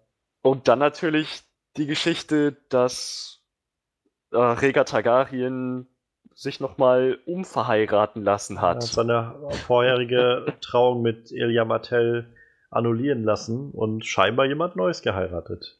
Wer könnte das Wo, wohl gewesen sein? Womit deren Kind dann nicht mal mehr ein Bastard wäre. Nein. Dann wirft das die Frage, ja, also dann wird das wahrscheinlich Diana Stark gewesen sein, die Mutter von John. Der hat noch fünf andere Schnecken gehabt. das wäre es ja, das wäre echt. Okay, ähm, angenommen es war Liana, es war seine große Liebe und dann ist John kein Bastard, sondern legitim. Jetzt ist die Frage, wenn Rhaegar Targaryen Rhaegar Targaryen hat Elia Martell geheiratet und mit ihr zwei eheliche Kinder gehabt. Das waren keine Bastarde. Auch nach der Annullierung keine Bastarde. Oder? Hm, wahrscheinlich nicht, nee. Nee. Das heißt, sie haben Anrecht auf den Thron gehabt. Ja. Dann sind die gestorben, frühzeitig. Das war vor Johns Geburt. In dem Moment ging das Recht an Viserys, Schrägstrich Daenerys. Dann wurde John geboren und, aber, und, und dann, dann ist jetzt die Frage, Daenerys war vor John da, aber John ist näher mit, ähm, mit, mit äh, Rhaegar verwandt als mit Daenerys. Wie läuft das jetzt? Wie müsste das theoretisch laufen? Also Nicht, dass das irgendjemand noch interessiert, aber wie müsste das laufen? Eigentlich müsste John, glaube ich, der rechtmäßige Erbe sein. Okay. Es ist, glaube ich, äh, er ist letztendlich aus der Blutlinie, aus der direkten Nachfahrenblutlinie der der Herrscher. Also Mad King, Rhaegar mhm. und dann John. Oder wie auch immer er heißt eigentlich. Ähm, das, also eigentlich müsste es so sein. Letztendlich ist halt immer die Frage, wie sich das dann letztendlich alles äh, irgendwie finden wird. Ja. Ähm, letztendlich ist ja zum Beispiel ähm, Renly und Stannis hätten ja, jetzt, ja, ja. also ich meine, da war auch noch die Situation mit den, mit den äh, Inzest-Kindern und so, aber theoretisch wären das jetzt wirklich Baratheons gewesen und hätte niemand gewusst, dass die aus Inzest wären, hätten die schon das legitime Recht gehabt. Also dann wäre Joffrey schon der legitime Nachfolger gewesen von Robert. Nur dass Robert ja, ja. auch nicht legitim war. Ja. Und Egon ein paar hunderte Jahre vor ihm auch nicht. Es ist halt. Es ist halt das, die Frage ist halt immer, wann fängt man denn an, irgendwas legitim zu nennen? So, das ist halt, das finde ich halt total spannend irgendwie in diesem, äh, in diesem Universum von Game of Thrones, weil das ist so oft taucht das irgendwie auf und ja, das ist halt eigentlich der, der Usurper und so und nee, aber eigentlich der und der ist eigentlich nur, der hat keinen Anspruch. Es kommt halt eigentlich immer nur auf die Blickweise an. Ja, genau. Stannis hatte einen sehr guten Anspruch auf den Thron. äh, irgendwie kann man auch verstehen, dass, dass Joffrey das Ganze jetzt äh, angesprochen wird. Eigentlich hat Daenerys aber eigentlich einen Anspruch auf den Thron und ja, John ja, hat jetzt eigentlich auch einen Anspruch auf den Thron, wahrscheinlich. Nur, also ich glaube, dazu wird es halt nicht kommen. Ich, ich, weiß nicht mal, ob nach Cersei überhaupt noch jemand auf dem eisernen Thron sitzen wird, ob Daenerys das, das vergönnt ja. sein wird. Ja. Mal schauen. Aber ja, das war, das war Old Town. Ich weiß nicht, ja. hast du noch was dazu Und, zu sagen? Also ich meine, wenigstens hat Sam dann, also darüber hinaus, über diesen Wutausbruch von Sam, war ja dann irgendwie auch klar, also generell, wie du schon meinst, war sein erster Wutausbruch und irgendwie hat das auch mal so, ein, so einen Wendepunkt markiert dass Sam jetzt halt auch irgendwie wächst so und also ich meine, wir haben es in der Staffel schon gesehen, dass er auch wieder der äh, der Anweisungen seiner Meister gehandelt hat. Er hat Jora einfach so behandelt auf auf eigenes auf eigene Faust. Er hat einfach sich so Bücher geholt, die er lesen wollte und so weiter. Und ja, so ist es jetzt auch gerade wieder irgendwie. Also er entscheidet jetzt auf einmal irgendwie und er das, was er auch sagt, irgendwie, es ist leid, von, von den Taten größerer Männer zu träumen oder so oder zu lesen. Und er, naja, er geht ja dann. Also er packt dann irgendwie alles ein, klaut noch ein paar Bücher mit und ein paar Dokumente, die irgendwie wichtig sein könnten und zieht dann ab aus Old Town. Yep. Und sagt irgendwie, nee, weißt du was, ich hab's hier probiert und ich wollte Meister werden und das ist auch alles schön und gut, aber ich, was ich hier gelernt habe, ist, ja, hier gibt's viel Wissen, aber niemanden, der sich entscheidet, auch nur irgendwas zu tun. Und deshalb bin ich, deshalb bin ich hier falsch. Und genau das fand ich, also das fand ich eine super schöne Szene, so insgesamt. Also in sich total schlüssig und auch in der, in der Charakter-Arc von, von Sam irgendwie total schlüssig. Stimmt, ja. Schade halt nur, dass es halt an anderen Stellen nicht immer so schlüssig ist. Fand es auch interessant, wie ich bin es leid, von den Taten größerer Männer zu lesen. Das war doch genau das, was sein Vater zu ihm Ja. gesagt hat, letzte Staffel. ja. So irgendwie eine nette Art, un, im Unwissen darüber, dass sein Vater tot ist, seinem Vater doch irgendwie Respekt zu zollen. Naja, auf jeden Fall. Und er weiß jetzt letztendlich ja dann immer noch nicht, dass seine, äh, ja, dass seine Familie im Prinzip tot ist. Meinte ich ja, er hat keine Ahnung. Halt seine, seine Mutter und seine Schwester leben noch. ja. Mal gucken, ob das nochmal irgendwie aufgegriffen wird oder ob er das äh, sobald gar nicht mehr erfährt. Nachher stirbt er auf dem Weg zur Mauer. Wäre ziemlich antiklimaktisch. Aber das würde man nicht erwarten. Das Ja. ist doch das Ziel von George Martin. Immer überraschend. Jemand rutscht auf dem Eiswürfel aus und beißt sich die Zunge ab. Oh, und da verblutet er daran. Oh, hey, Überraschung. Ach ja.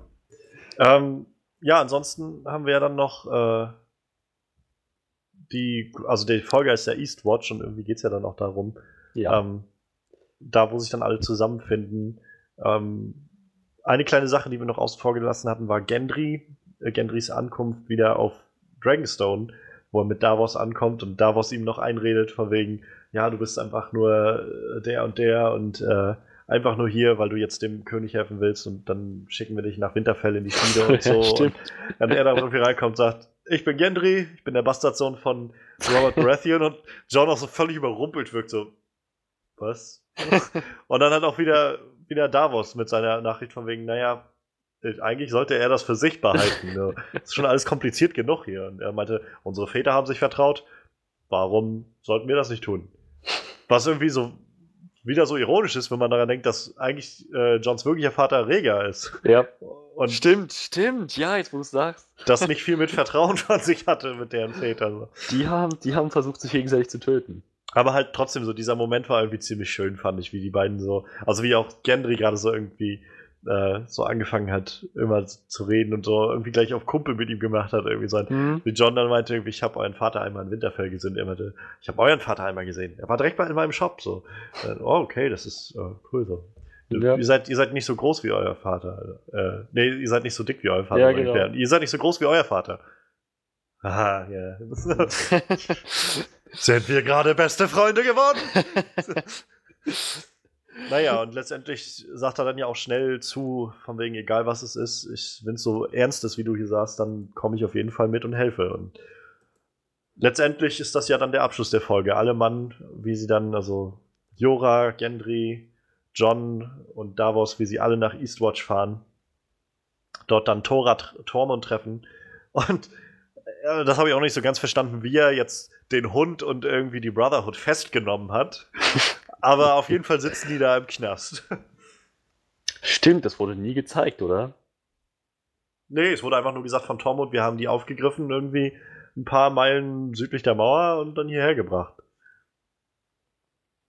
Tja, jetzt sind sie Gefangene. Stimmt, dass sie. Ja, ja. sie waren auf jeden Fall Gefangene.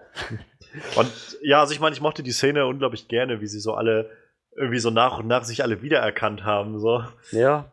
Und äh, dann irgendwie, ey, du, du hast doch meinen Vater umgebracht oder sowas. Und ihr habt mich verkauft und wolltet mich umbringen lassen und sowas. Und Jora dann irgendwie, ey, bist du das Toros? Und Ja, genau. So, Die kennen sich ja noch von sehr lange. Das war doch, das war doch die, die Belagerung von Pike, wo die dieses unvergessliche Ja, ja. Bro-zusammenschweißende Ereignis hatten. die ersten beiden, die durch die äh, durch die Brosche, irgendwie sagt man, durch sind. Durch die Presche gefallen, Ja. gestürmt sind, ja. Mit seinem flammenden Schwert, Thoros von Löwen. Sehr, sehr, also sehr, sehr schöner Moment. Und dann halt auch äh, Beric, der das dann irgendwie so, so auf den Punkt bringt, irgendwie so diesen, wir sind irgendwie alle auf, äh, ne Quatsch, John war das, glaube ich, der meinte, wir sind alle auf derselben Seite, wieso, wir, wir atmen noch. So. Ja, genau. Genau, Beric war das dann, der angefangen zu reden und dann der Hound einfach meinte, halt einfach die Klappe. Ja. So. Kommen wir jetzt mit oder nicht? naja, und dann geht halt die große Suicide Squad los. Hinter die Mauer. Und insgesamt, was dann kam. Ja, da kommen wir, kommen wir gleich zu bei Beyond the Wall. So, insgesamt finde ich, war die Folge halt ziemlich viel Setup so. Ich habe halt viele der Charakterinteraktionen äh, sehr genossen so da drin. Also gerade mit Gendry Oh ja. fand ich das sehr schön wieder zu sehen. Sam war irgendwie ganz tolle Sachen. Ähm, auch Bronn und Jamie und so, das alles, auch Tyrion und Jamie. Es waren ganz, irgendwie, die Folge war sehr, sehr voll, so hatte ich das Gefühl. Es war sehr viel passiert. Ähm, wieder, wieder sehr, sehr hohes Tempo. Und naja,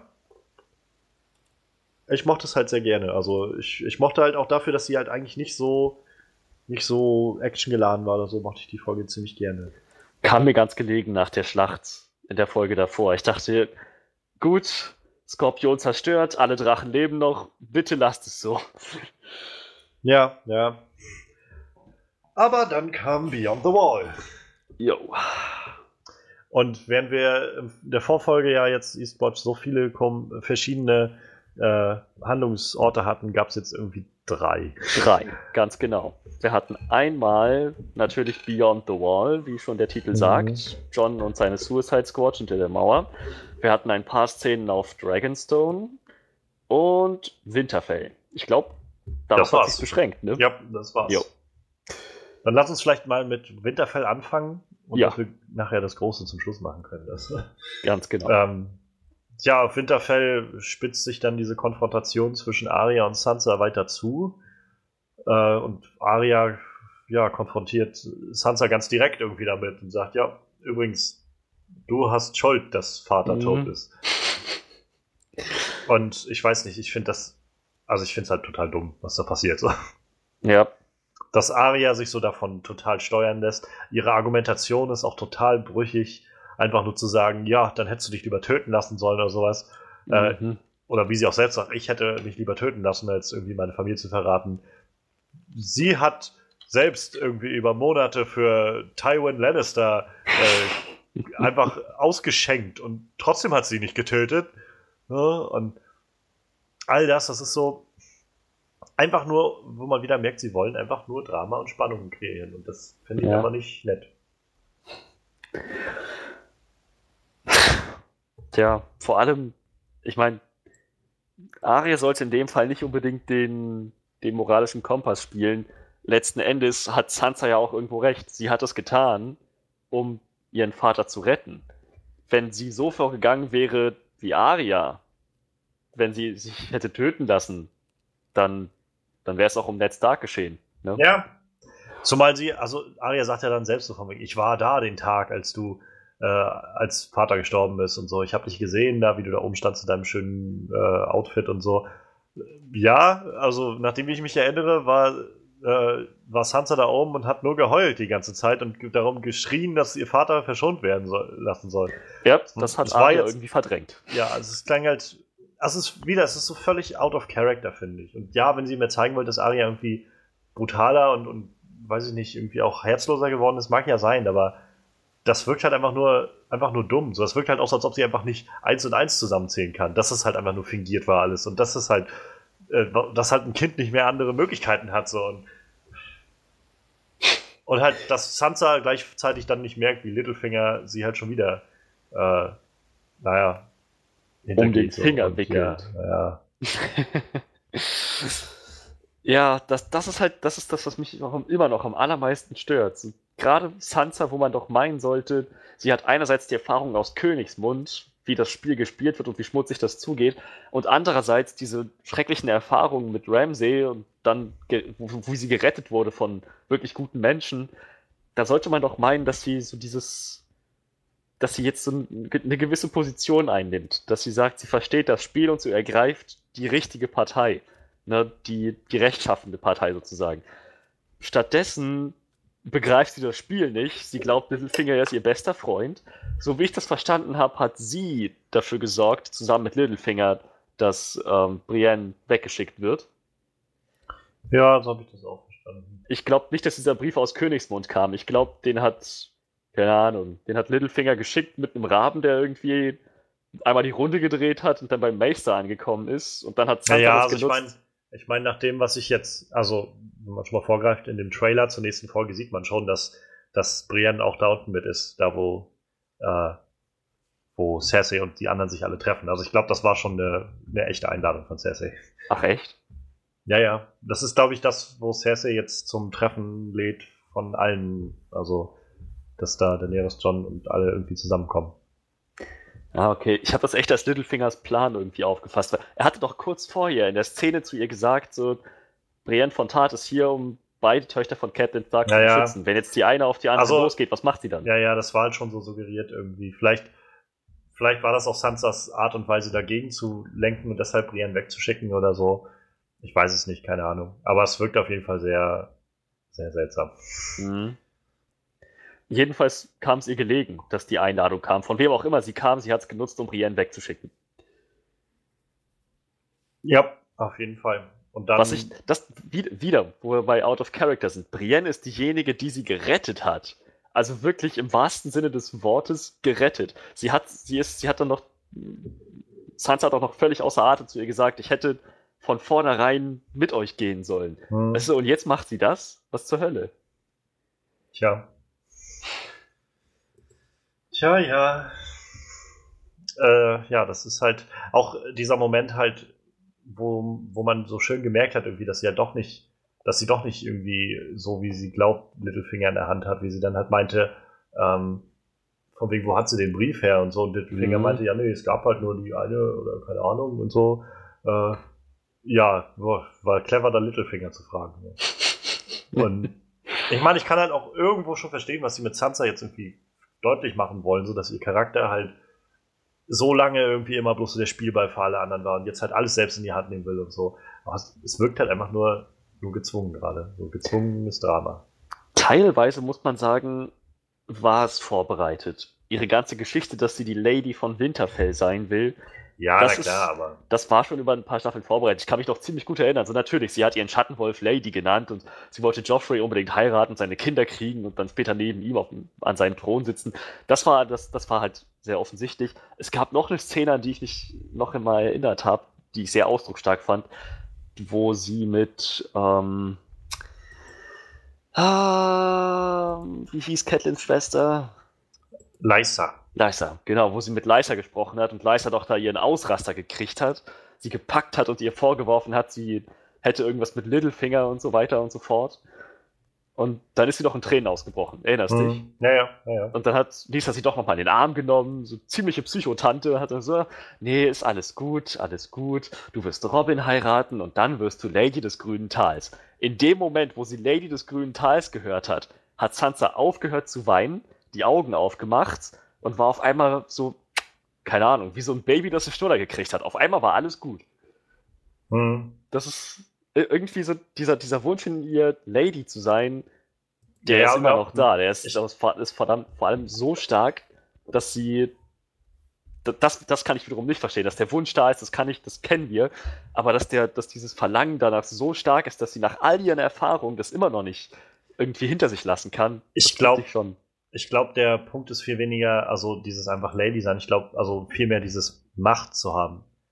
Ist, glaube ich, das, was dahinter steht. Und, ja. äh, und ich glaube, das ist halt gerade das, was, äh, was Arya ja in der Vorfolge zu ihr gesagt hat. So, du, du willst diese Gedanken nicht in deinem Kopf, aber sie sind da. Und ja, genau ja. das ist es halt, dass sie halt schon durch die Zeit in, äh, in Königsmund darauf so getrimmt wurde, halt Macht, Macht, Macht, Macht.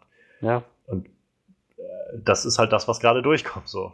Und dazu halt Littlefinger, der jetzt da noch so ein bisschen den, den Dolch irgendwie zwischen die beiden treiben will. Und ich, wie gesagt, ich hoffe einfach, dass sich das bald irgendwie noch auflöst in irgendeine Richtung. Ich finde es halt einfach nicht, nicht angenehm. Halt auch diese Szene danach, dann wie Aria, also wie Sansa dann in Arias Zimmer kommt und in diesem, also in ihrer Tasche rumwühlt und die Gesichter findet und so. Und naja, Arya dann irgendwie auch nichts Besseres einfällt, als sie mit einem Messer zu bedrohen. So. Mhm. Also, ich weiß nicht, das, es, wie gesagt, es wirkt nicht wirklich schlüssig für mich so und harmonisch. Also. nee, harmonisch auf jeden Fall nicht. Also ich meine harmonisch in dem Sinne, dass es ja, halt ja, ja, so in der, in der, im Fluss der Geschichte irgendwie harmonisch ist.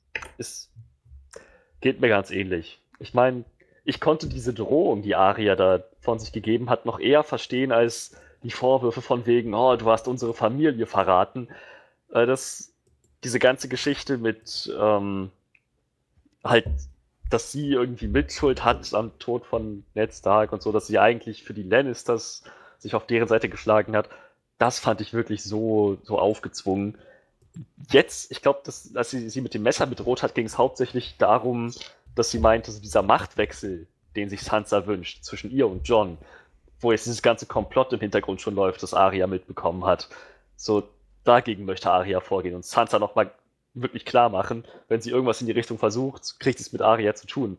Das kann ich, das ist zwar immer noch nicht ganz in Character, aber ich kann es eher nachvollziehen als das andere. Du hast diesen Brief geschrieben, du hast unsere Familie verraten. So, äh. Ja, das, ja, wie gesagt, sehr unnatürlich alles. Ist, ist beides nicht so toll, nee. Ich hoffe einfach, dass es noch irgendwo hinführt, was sich wenigstens ein, ansatzweise gelohnt hat dann. Ja, mal schauen. Mal schauen. Ich hatte ja am Anfang der Staffel die Theorie, John kommt dann irgendwann aus Dragonstone oder von der Mauer oder von sonst wo zurück und Sansa sagt, ja, du darfst dich gerne hinten in die Ecke an den Tisch sitzen, setzen und mir zugucken, wie ich das hier alles schaukel. Ich hoffe halt einfach, also generell hoffe ich ja eigentlich, dass Littlefinger sich irgendwie mit Arya verplant und irgendwie sich an ihr die Zähne ausbeißt, weil er halt sie oder das, ja. nicht kennt genug oder sowas. Irgendwie so. Aber ich weiß nicht. Also ich habe halt keine große Hoffnung mehr so langsam, muss ich sagen. Einfach, weil das bisher nicht so gut gehandelt wurde alles. Naja, auf andere, äh, anderes Setting, was wir dann noch haben, ist Dragonstone. Wo wir vor allem Tyrion und Cersei nochmal, äh, Tyrion und Cersei, Tyrion und Daenerys nochmal in so einem etwas persönlicheren Moment äh, erwischen. So. Und ähm, zum einen Tyrion sehr stark nahelegt, dass Daenerys sich gerade um John sorgt. Mhm. Und sie dann noch ihre Reaktion so schön, he's too short. I, I didn't mean to. Ja, ja. Ähm, aber so gerne, also ich mochte eigentlich, generell, ich mochte die Szene eigentlich sehr gerne. Also wieder, da merkt man wie das ist halt schon ziemlich hochkarätige Schauspieler sind, die da irgendwie zusammentreffen und das ist auch das, wenn man halt keine Action hat, wovon diese Serie dann doch lebt, von diesen tollen persönlichen Momenten. Und ähm, wie es noch zu Anfang ja losging, dass Tyrion und äh, Daenerys sich so irgendwie sehr harmonisch irgendwie darauf geeinigt haben, wie es so als bisher lief und wie es jetzt weitergehen muss. Und auch so dieses, naja, Cersei wird uns jetzt eine Falle stellen, na klar wird sie das machen und so. Und ja. äh, dass sie schon versuchen, das irgendwie auszugleichen. Und dann so nach und nach kippt ja dann aber dann doch so diese, diese Stimmung damit, dass, äh, dass Tyrion irgendwann, naja, schon den Finger auf die Wunde legt und sagt, was ist mit Nachfolge? Mhm. So, ich meine, das ist nun ein Problem irgendwie. Wenn du keine Kinder mehr kriegen kannst, dann müssen wir uns was ausdenken. So. Es gibt bestimmt, also, ne, gibt es bestimmt ein paar gute so die äh, Methoden, wie man das machen kann, aber wir müssen es halt auf irgendwas festlegen, weil kann sein, dass du das vielleicht nicht schaffst. So jeder Pfeil, der bisher da flog, hätte dich treffen können. Dann. Ja, ganz genau. Da frage ich mich dann, also mal abgesehen davon, dass Tyrion vollkommen recht hat, wäre es so schwer für Daenerys irgendwie eine Rüstung anzufertigen, ihren Helm aufzusetzen und einen Brustpanzer zu geben? Wäre das ja. so schwer? Keine Ahnung, vielleicht will sie das nicht oder so. Die Dothraki das steht mir nicht, okay? Nicht. Das passt nicht zu meinem schwarzen Kleid. Nein, sie ist das von den Dothraki bestimmt gewöhnt, die das halt auch nicht brauchen oder so. Keine Ahnung. Vielleicht baut sie sich ja noch eine Rüstung oder so. Wer ja. weiß, kann ja alles noch kommen. Naja, davon ab, Tyrion hat schon recht, so finde ich. Wenn er, wenn er argumentiert, so, der Krieg ist noch nicht vorbei und wenn Daenerys verliert, naja dass dann die Sache mit ihr stirbt? Ist das das Ziel? Hm. Aber, Aber ich kann halt auch wieder Daenerys gut verstehen, die halt auch irgendwie sagt, Naja, die letzten Mal, als, di- als ich auf dich gehört habe, ging irgendwie alles nach hinten los. so, ja, du, du magst gerne für lange Zeit planen, aber dadurch, dass wir irgendwie überhaupt nicht für kurz geplant haben, verlieren wir diesen Krieg im Moment. ne? Ja, auch da hat sie recht. Mal wieder. Wieder Ja, das ist halt- Tyrion genau. und Daenerys. Wieder sehr, sehr graustufig. Beide haben halt irgendwo schon recht. Also, naja, und äh, sie, äh, er redet ja dann später nochmal mit ihr, aber da kommen wir dann gleich nochmal drauf. Denn ja, der Großteil der Folge wird von dem eingenommen, was hinter der Mauer passiert. Mit unserer Suicide Squad, angeführt von John. Dann haben wir, wie schon gesagt, den Hound, Jora, Beric, Dondarrion, Thoros of Myr und Gendry dabei und noch so ein paar andere. Und Tom und Richtig. und alle ziehen jetzt so irgendwie Richtung Norden und versuchen halt, sich irgendwie darüber klar zu werden, was sie jetzt eigentlich, ja, erreichen wollen da oben oder wie sie es klappt, erreichen wollen. Und schön finde ich eigentlich so diese kleinen Momente zwischen den einzelnen Charakteren. So, es war irgendwie ganz nett zu sehen, da so John und, und Jora, die auf einmal so diesen Austausch haben von, naja, so uns verbindet irgendwie, uns direkt verbindet nichts, aber irgendwie schon Geschichte mit den Menschen, die wir kennen. So Johns Vater oder sein, ja, wie wir jetzt wissen, Ziehvater irgendwie oder Onkel äh, hat Jora damals verurteilt. Auf der anderen Seite haben wir Jeor Mor- Mormont, der der Anführer von John war, der, Ja, bei der Nachtwache und also ich finde solche Momente immer ganz, ganz toll, wo wenn, wenn sich so eine Charaktere treffen und auch immer so das teilen können und, und auch wie John dann, naja, so wie John halt ist, wo wir ihn dann halt auch als ehrenhafter und ehrlicher Mann dann irgendwie auf einmal das Schwert reicht und sagt, das gehörte deinem Vater und das gehört eigentlich in die Familie Mormont. So. ja. Das war echt ein sehr starker Moment, fand ich.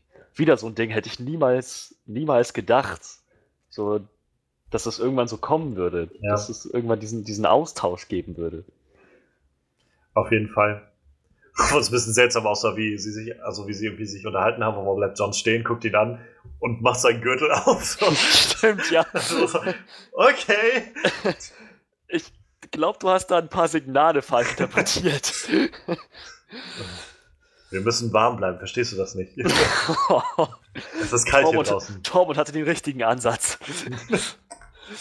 Naja, auf jeden Fall, ja, Jora ist ja dann auch irgendwie derjenige, der ja auch irgendwie so von Ehre dann auch geplagt ist. Und auch irgendwie seit, seit er irgendwie in der Serie ist, eigentlich immer davon so, so getrieben ist, sich selbst Vergebung zu suchen und indem er halt irgendwie einem, einem gewissen Zweck dient und so und der dann aber auch irgendwann sagt, ich habe meine Chance mit den Mormons verspielt, also das war's.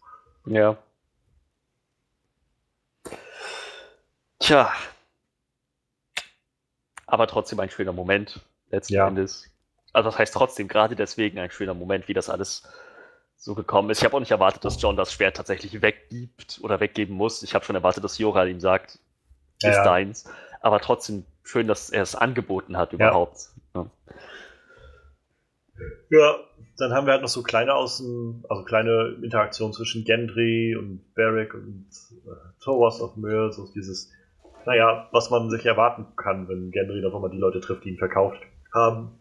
Und auch, naja, der Hound, der dann viel reagiert und mit einem, beschwerst du dich eigentlich? Weißt du, er ist sechsmal gestorben hier und du jammerst die ganze Zeit nur rum. ja. Und auch sehr schön fand ich dann den Moment von Tormund, wie er mit dem, mit dem Hound geredet hat, mit Thunder Clegane. Und das dann auch in so eine Richtung ging von irgendwie, äh, wo sie sich dann, wo sie festgestellt haben, dass sie beide Brienne und dann so, Ja, dieses, Babe, du kennst, du kennst die und so, und dann, und was willst du mit ihr? Ich will mit ihr viele Kinder machen. Stell dir das vor, riesige Ungetüme, die die Welt beherrschen werden. Herrlich, herrlich. Und dann auch so dieser schöne Abschluss, irgendwie, wie, wie er dann wie äh, Xander dann irgendwie so meinte, wie, wie kann so ein verrückter Kerl wie du eigentlich, äh, wie hat so ein verrückter Kerl wie du überhaupt überlebt so lange? Und er dann, I'm good at killing. So. Ja. Das war echt, das war echt schön. Das war, ich meine, das sind, die sind sich in vielerlei Hinsicht sehr ähnlich. ja, Und naja, das war eine schöne Interaktion. Das ist halt genau das, worauf ich mich am allermeisten gefreut habe, diese Staffel. Die Charaktere, die über Jahre hinweg immer weiter auseinandergedriftet sind, treffen jetzt aufeinander. Ja. Aber das ist, ist eine schöne Sache und die, die handeln das wirklich gut, diese Interaktion. Auf jeden Fall. Das macht es halt irgendwie so, also so viel spannender und interessanter noch. Naja, und dann, dann werden sie ja auch recht bald angegriffen von einem untoten, wiedererweckten Eisbären. ja, ich dachte, wo du, hattest nämlich schon, glaube ich, vorher gesagt, bevor wir die Folge geguckt haben, meintest du so sowas halt, wie du, wie du schon vorhin sagtest, diese Whites findet man nicht eher mal so in der Pinkelpause einzeln irgendwo in der Gegend rumstehen, sondern die sind immer in, im Schwarm unterwegs. Und dann, wir haben uns schon gefragt, wie soll das jetzt funktionieren? Dann wurde der Bär gezeigt und dann dachte ich, okay, vielleicht einen untoten Bären mitbringen, das könnte, könnte funktionieren. Aber das hat sich dann ja schnell herausgestellt, dass das nicht der Plan war. Keine gute Idee. Wäre wahrscheinlich auch nicht so leicht, den zu transportieren. Also. Nee. Aber ja, war auf jeden Fall ein schöner, also ein ziemlich krasser Moment irgendwie, wie dieser, so, wenn man so gesehen hat, im Schneesturm auch immer dieser, diese dunkle, riesige Gestalt mit den zwei leuchtend blauen Augen, so, oh, ja. auf die zukam. Und naja, und dann hat sie vor allem Toros dann erwischt. Ja, nicht direkt, also nicht sofort, aber naja. auf lange Sicht ja. Aber irgendwen muss es ja treffen. Ich meine, wir sind davon ausgegangen, dass von dieser Suicide Squad vielleicht ein, zwei Leute überleben. Ja, ja. Ich meine, insgesamt schon krass irgendwie, wie dann Toros und auch äh, Barrick dann so beide ihre Schwerter entflammt haben und dann halt auf den Bären losgegangen sind. Oh, ja. Und dann auch Sandor da steht und mal so ein riesiges Ungetüm auch noch brennend dann vor ihm mhm. steht und er auch so dann paralysiert sich nicht mehr bewegen kann. Sehr, sehr krasser Moment. Und naja, ich, was, ich glaube letztendlich war es Jora, der ihm irgendwie diesen Dolchstein in den Kopf gehauen hat und dann ja. war es, glaube ich, vorbei. Welche Ironie. Jora ja, des ja. Hauses Mormont, die stolzen Bären, er tötet einen Bären. Bestimmt auch kein, kein Zufall. naja, und äh, nach ihrer kleinen Auseinandersetzung da, die, die Toros dann ja wenigstens überlebt hat noch, für kurz, ja. äh, machen sie dann ja auch recht schnell dann schon äh, wieder gut, äh, ja, oder machen sie letztendlich die Entdeckung von den Whites, die dann da umherlaufen. Irgendwie so ein, sah aus wie so ein kleines Bataillon oder sowas, was da unterwegs war. Ja, ich, warum? Warum gibt's ja. Bataillone? Ich, dacht, ich dachte wirklich, es ist nur noch eine zusammenstehende Armee. So dachte ich halt eigentlich auch. Und ich glaube halt, dass es auch tatsächlich so sein wird, nächste Staffel. Ich glaube, das war wieder bloß was, damit das irgendwie interessant ist. damit es halt irgendwie nicht ganz, äh, damit die Hauptcharaktere sich wenigstens irgendwie in diese Grube da rein locken lassen, sozusagen, oder begeben. Ich meine, ich fand schon ziemlich cool, wie sie dann dieses Feuer gelegt haben und dann auch irgendwie dieser Anführer äh, White Walker von denen so ein bisschen irritiert war, wo dieses Feuer herkommt und sie dann ihren Hinterhalter geplant haben und auch sehr gut, um uns irgendwie zu zeigen, scheinbar sterben Whites, wenn man ihren White Walker tötet, mhm. der sie getötet hat oder so. Oder der sie wieder erweckt hat, ja, du, ne? Ja, ja, genau so fand ich halt der. So würde ich mal das jetzt so schätzen, weil letztendlich sind alle zerfallen bis auf einen. So. Und ja. Entweder ist das nur Zufall gewesen oder aber irgendwie muss es ein Konzept hintergeben. Und ich würde mal raten, dass dieser eine White, der dann nicht gestorben ist, äh, dann wahrscheinlich jemand ist, der nicht von diesem White Walker da wiederbelebt wurde. Genau. Und naja, den tüten sie ja dann auch gut ein. Ja, tun sie. Allerdings äh, erregt er vorher noch ein bisschen Aufsehen. Ja, und dann wird es halt interessant. Ach, Mann, Mann.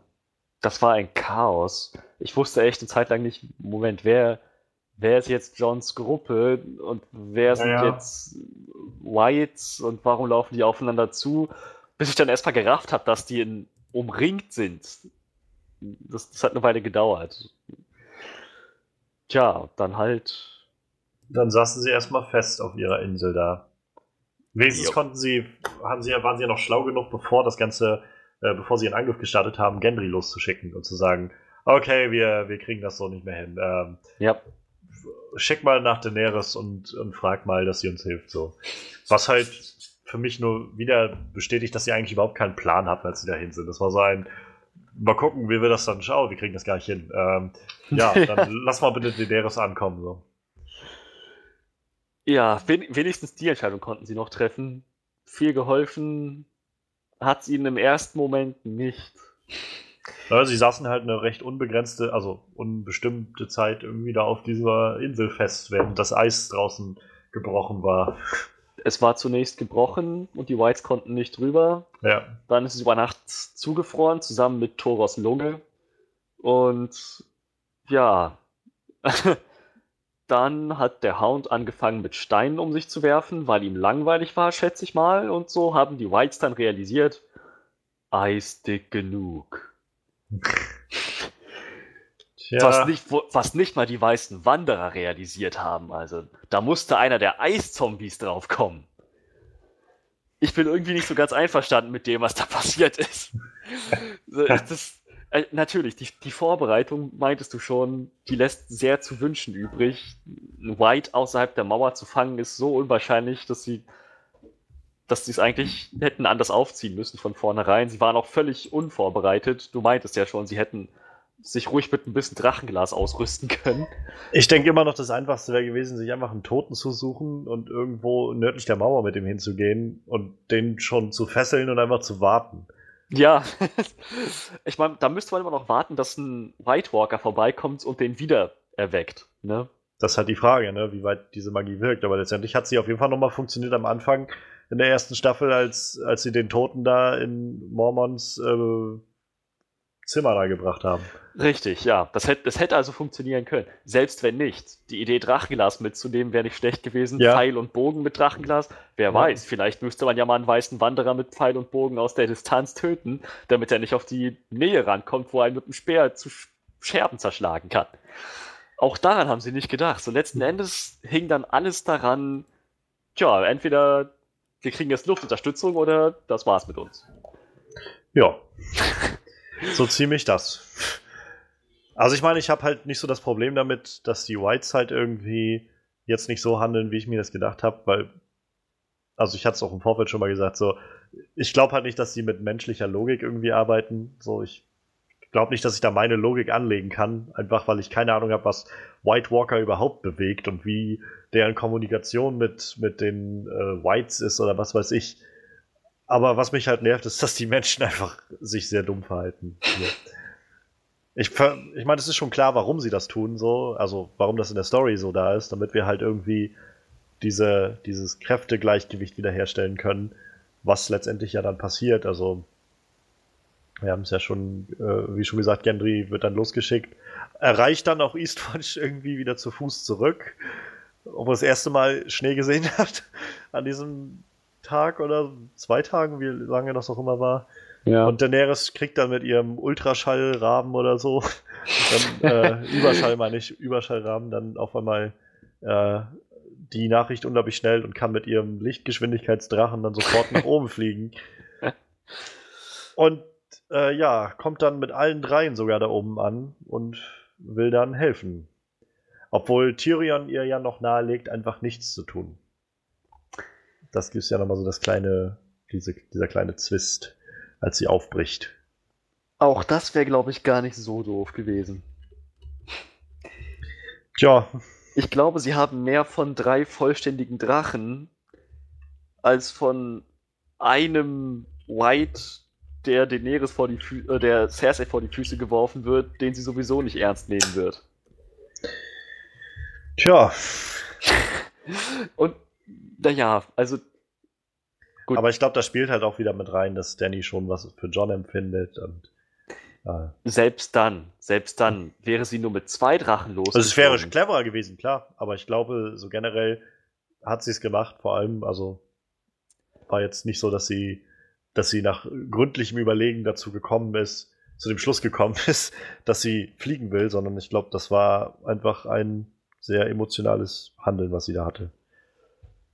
Was, was, nicht, was nicht die beste Handlung war, aber ich kann wenigstens verstehen, warum sie da so gehandelt hat. Wenn sie dann aber schon mal da ist, wenn sie schon mit allen drei Drachen ankommt, trotzdem sagt sie sich nicht, gut, alles was hier ist, wird niedergebrannt, sondern gerade nur so viel ablenken, dass wir uns ein kleines Zeitfenster verschaffen. Sie hätte locker die Macht gehabt, da alles niederzubrennen, inklusive der weißen Wanderer und John Also- hat sie nicht mal darauf hingewiesen. Zum einen muss man, glaube ich, dann auch sagen, dass sie, glaube ich, nicht sofort erkennt, wo wer da unten steht im verschneiten und dunklen Norden irgendwo. Ein Wunder schon, dass sie die überhaupt gefunden hat. Ähm, und zum anderen, glaube ich, ihre, ihre äh, ja, ihr Gedanke und ihr Ziel war jetzt vor allem, ich muss die Leute da rausbringen. Die Leute sind auf einem Felsen, umringt von einem See, der wiederum zugefroren ist, besetzt mit Eiszombies. Die Eiszombies, das hat Daenerys am Anfang schon sehr richtig erkannt, können nicht übers Wasser. Ihre Drachen haben genau den Ring um Johns Felsen. Naja, sie, aber ich glaube, sie haben das nicht erkannt, weil die da nicht rüberkommen, sondern weil die da alle waren gerade. Als die nämlich auf den Felsen alle raufgesprungen sind. Ich glaube, deshalb hat sie das einmal da alles hochgejagt. In dem Moment waren sie eigentlich schon außer Gefahr. In dem Moment konnte keiner der Whites mehr übers Wasser. Da ja, ist, aber es war ja auch immer noch ein bisschen Eis da. Also John hat sich auch noch übers Eis gekämpft. Er ist ja letztendlich auch noch eingebrochen im Eis. Ja, also ein paar, der, ein paar restliche Whites waren noch da, aber es waren nicht so viele, dass die damit hätten nicht klarkommen können. Sie haben vorher zu, wie viel waren das? Sechs Leute? Sieben Leute? Ich glaube, naja, irgendwie die Grund, äh, die Grundleute, das waren irgendwie sechs oder sieben und dann noch mal ein paar andere. Also ja. weiß ich nicht, ja. Die haben im Vorfeld sich ganz allein gegen den Angriff von so ziemlich allen Whites verteidigt, bevor Daenerys kam. Dann, ja. als Daenerys diesen Ring um ihren Felsen rumgebrannt hat, war nur noch ein Rest von Whites übrig auf dem inneren Eis.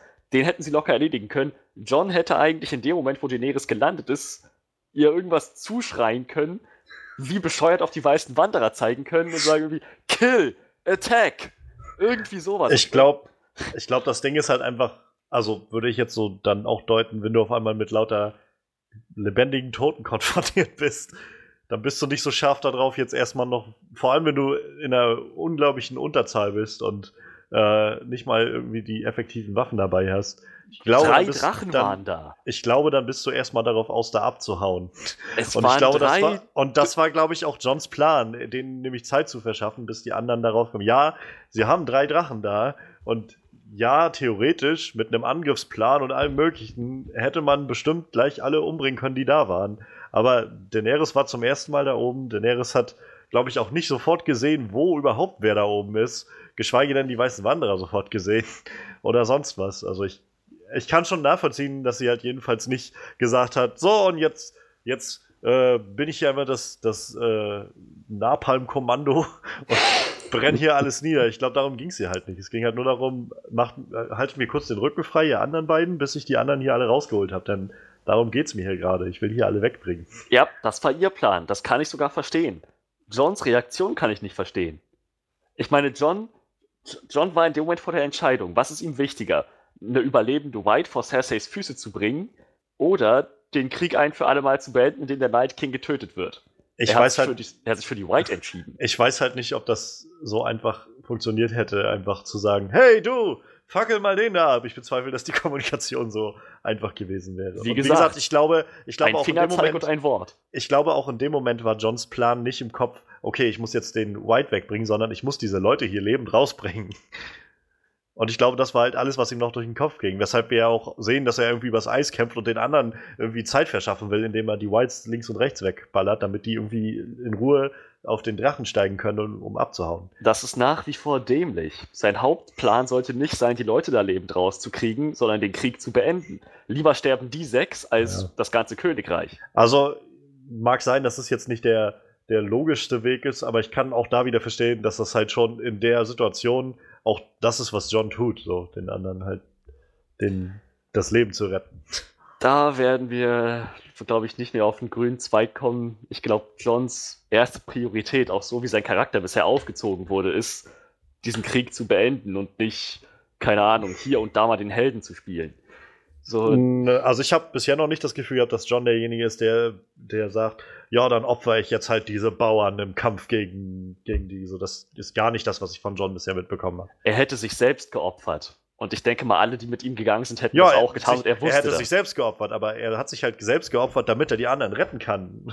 Und, äh, und genau das ist halt das, was ich meine. Also ich glaube halt nicht, dass John derjenige ist, der, der dann irgendwann sagt, nee, äh, wenn, vor allem, wenn sich die Chance bietet, dass die alle weg können, dann sagt er halt, oh nein, okay, ich werde jetzt, ich werde jetzt einfach kämpfen und so lange, bis sie, äh, bis ich hier nicht mehr kann, damit die Zeit haben und abhauen können. Und äh, dann, naja, dann mal gucken, was mit mir wird, ist jetzt eigentlich egal. So, nicht, nicht zu sagen, wie gesagt, ich glaube, das, also für mich war das nie innerhalb von Johns Charakter, dass er sagt, ich opfer jetzt hier einfach mal, entscheide ich das, dass ich das Leben der anderen opfere, obwohl ich es retten könnte. So. Er, er, hätte es ja nicht mal wirklich geopfert. Wenn er, wenn ja, er Daenerys zu verstehen gegeben hätte, bring den White Walker um, dann hätte er mit seinen sechs Leuten doch immer noch da um den Felsen kämpfen können. Ich weiß auch nicht, ob, also ich glaube auch nicht, dass John in dem Moment sich da so einen Plan ausheckt und zum anderen ist halt auch die Frage, selbst wenn er darauf gekommen ist, ob das alles so einfach wird und, äh, und auch wirklich einfach so die Situation auflöst. Also ich, ich bin skeptisch. Ich, ich verstehe schon, was du sagen willst. Und ja, es wäre irgendwie, natürlich wäre es einfach gewesen. Es ist ungefähr so einfach wie, dass die, äh, dass die Hobbits sich einfach auf die, auf die Adler draufgesetzt hätten und einfach nach Mordor geflogen wären. So. Es ist auch ungefähr so einfach. Ich, ich glaube halt schon, es ist ja. halt, also ich kann verstehen, warum es halt irgendwie da passiert. Es ist jetzt nicht das, woran ich mich mega störe. So ich jedenfalls. Ich störe mich wahnsinnig dran. Ich störe mich genauso sehr daran, wie halt genau daran, wie auch Aria letzte Staffel einfach mal so einen freudigen Spaziergang durch Bravos gemacht hat, obwohl sie wusste, dass die Assassinen auf den Pferden sind. Das ist für mich ah, ja. das gleiche Level von Dämlichkeit. Dieser Plan, den John, auf den John in dem Moment nicht gekommen hat, hatte genau zwei Schritte. Er bleibt auf dem Felsen und kämpft mit seinen Leuten. Danny fliegt mit ihren Drachen und fackelt alles ab. Zwei Schritte. Er war Kommandant in der Schlacht der Bastarde. Das war wesentlich komplizierter. Hm, aber, also ich, ich, ich habe das Gefühl, du, du, also ich kann mir vorstellen, dass man das leicht unterschätzt, wenn du eine Armee gegen lauter Tote stehst. Es sind Tote. Ja, es, ist, sind verdammte Tote. Es ist, ein, es ist immer noch eine Armee. Sie haben dich umringt, sie kommen aus allen Richtungen und es gibt genau zwei Schritte, die er bedenken musste. Und einer, und einen hatte er schon, mit einem war er schon mitten dabei, mit seinen Leuten da stehen und kämpfen. Das hätte er einfach nur weitermachen müssen.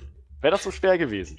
Ich glaube, er wollte die Leute da rausschaffen und da war nicht die Option zu sagen, oh, die Drachen sind da, ähm, jetzt Leute, wir bleiben einfach nochmal noch hier, äh, sondern für ihn war sofort erste Priorität, okay, sie kommt auch, um uns hier rauszuholen, dann verschaffe ich denen Zeit, dass sie hier raus können. Ah, so wie ich das sehe, war das sehr kurzsichtig. Und sorry, aber ich meine, die, die Serie hätte mit dieser Folge quasi vorbei sein können. Staffel 7, Episode 10 könnte schon der Epilog sein und das war's mit Game of Thrones. Aber der einzige Grund, warum das nicht passiert ist, war, dass John wohl offensichtlich in seinem Kopf mächtig blockiert hat, damit der Plot weitergehen kann. So, so wirkt das jetzt zumindest auf mich. Ich glaube, du, du tust ihm da ein bisschen Unrecht. So oder so war das ein zu großes Opfer, denn der Night King hat die Situation genutzt. Er hat einen der Drachen getötet. Viserion. War es denn tatsächlich Viserion? Ja, ja, es war Viserion. Offizielle Quellen haben das bestätigt. Ja, gut, es war Viserion. der Clip äh, bei YouTube, den äh, HBO und Game of Thrones hochgeladen haben, hieß The Night King and Viserion. Ah. Und da drin sieht man, wie der Night King Viserion umbringt. Ach, das ist so furchtbar schade. Ich meine, es war ein, einerseits hat es mich irgendwie an diesen Skorpionschuss erinnert aus Folge 4 mit, mit dieser fetten Lanze, die da durch die Luft schwirrt, was nochmal zeigt, dass der Night King ordentlichen Schwung hat mit seinem Arm, dass er ordentlich stark ist. Aber das war's halt. Selbst eine oberflächliche Wunde, dieser Speer ist garantiert auf irgendeine Weise eismagisch. Ja, der wird magisch sein. Und das war's mit einem Drachen. Und der andere ist abgehauen, als er das gesehen hat. Und wieder hätte Daenerys mit zwei Drachen losfliegen sollen, dann wäre das nicht so schlimm gekommen. Und selbst dann frage ich mich, selbst dann frage ich mich, sie hatten zwei Speere. Der Night King hätte noch Drogon und Viserion abwerfen lassen können. Die waren, da waren noch fünf weiße Wanderer da. Es, es, wieder, sorry, wieder, Moment, wer weiß, wie die, also das ist wieder das, wo ich denke, ich weiß nicht, wie die Logik bei denen funktioniert. Vielleicht ist der, ist der Night King einfach der Einzige, der diese Speere benutzen darf oder kann oder sowas. Oder das die wirkt, Magie ja, dahinter versteht oder sowas. Das wirkt für mich halt alles wie so ziemliche Stretches. Letzten Endes bleibe ich dabei, dass, dass, dass egal was in der Folge passiert ist, egal ob für den Night King oder für Daenerys und Co., so oder so hätte die Serie im Prinzip jetzt vorbei sein können. Ach, naja, aber ungeachtet dessen, es ist, es ist sehr schade um, um Viserion. Ich habe auch über die ganzen Staffeln schon gerätselt, welcher wird der erste Drache sein, der geht. Und dann dachte ich, naja, der Top-Favorit, der Top-Kandidat wird wohl der Drache sein, der nach diesem kleinen Schleimscheißer benannt ist, der mal Daenerys Bruder gewesen ist. Ja, und der war es auch tatsächlich. Also ich, also ich, ich fand es war eine unglaublich eindrucksvolle Szene, also halt auch zu sehen, wie dieser riesige blutende Drache dann da abgeschmiert ist oh, und in ja. den See geknallt ist. Aber ich muss auch sagen, ich, also ich finde es an sich ziemlich cool, was da gerade passiert. Also so, es ist halt traurig und so, aber ich glaube, umso geiler wird das halt in der nächsten Staffel, wenn wir halt einen Eisdrachen haben und, ein, und irgendwie zwei andere Drachen und irgendwie John und Daenerys auf Drachen reiten gegen den Night King, der auf seinem Eisdrachen reitet. Also, das ist halt das, was ich meinte. So, ich, ich kann halt verstehen, warum sie das alles hier machen, weil sie halt irgendwie so diese Kräftebalance wiederherstellen wollen, dass halt die weißen Wanderer durchaus auch eine, eine Gefahr wieder darstellen.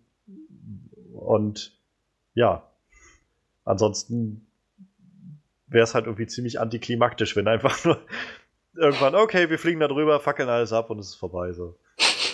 Und äh, insofern finde ich es halt ganz gut, weil ich glaube, es wird halt schon wieder irgendwie für die Spannung, vor allem in der nächsten Staffel, sehr zuträglich sein. Aber ja, ich, also wie ich schon auch angedeutet habe, mit dem ganzen Plan und so, ich, man merkt halt einfach, dass es einfach nur da ist, um halt genau diese Funktion zu erfüllen. Gut, wenigstens darauf, da können wir uns wenigstens einigen. Äh, Ja. Also ich sage halt nicht, dass das, dass das jetzt irgendwie, äh, dass das jetzt irgendwie Weltklasse Writing war oder so. es gibt Sachen, bei denen ich halt durchaus bereit bin, irgendwie noch ein Auge zuzudrücken. Es gibt Sachen, bei denen ich sage, nee, es funktioniert für mich jetzt gerade nicht so wirklich. Ähm, und weiß ich nicht, also selbst, wie gesagt, mit den, mit äh, Daenerys und so weiter, das stört mich jetzt eigentlich nicht so wirklich, weil ich da auch irgendwie nachvollziehen kann, dass man in der Situation vielleicht nicht genau so handelt, wie es vielleicht das Idealste gewesen wäre. Ähm, mehr stört mich tatsächlich dann immer noch die Arya Sansa Geschichte und und halt überhaupt dieser ganze Plan, den sie da verfolgen, warum sie nach Norden gegangen sind. Das ist also ein bisschen sehr vage. Und, naja. Gut, ich sag, ich sag mal so, das Highlight der Episode, der, der Klimax sozusagen von allem, war ja natürlich Drachen gegen Eiszombies, gegen die Dra Dragons gegen Whites. Das war das, worauf diese Episode letztendlich hinauslief. Das war auch so ein Staffelhöhepunkt. Und das, es war, ich stimme dir zu, es war unheimlich cool. Ich fand aber, dass so eine coole Szene in besseren Rahmen gehört, besseres Writing verdient. Das fand ich jetzt echt verschenkt. Ich hätte, ich hätte gern das Gefühl gehabt, dass das alles aus dem Grund passiert und sinnvoll ist und dass das alles so kommen musste und nicht, ja, hätte man jetzt ungefähr in 20 Fällen vermeiden können. Sansa und Arya, ja, ich, ich, das, auch das finde ich nicht unbedingt schlau gelöst, aber das ist halt, das ist weiter entfernt vom Endgame. Das Endgame von Feuer gegen Eis, ich finde, das, das muss schon wirklich Sinn ergeben und das konnte ich jetzt nicht behaupten. Naja, aber also für mich ist es halt noch nicht das Endgame, was jetzt passiert. Deshalb. Also wie gesagt, ich bin auch nicht zufrieden damit, wie jetzt irgendwie dieses, dass es so offensichtlich halt aufgezogen wird als Setup irgendwie für alles, was noch so kommt.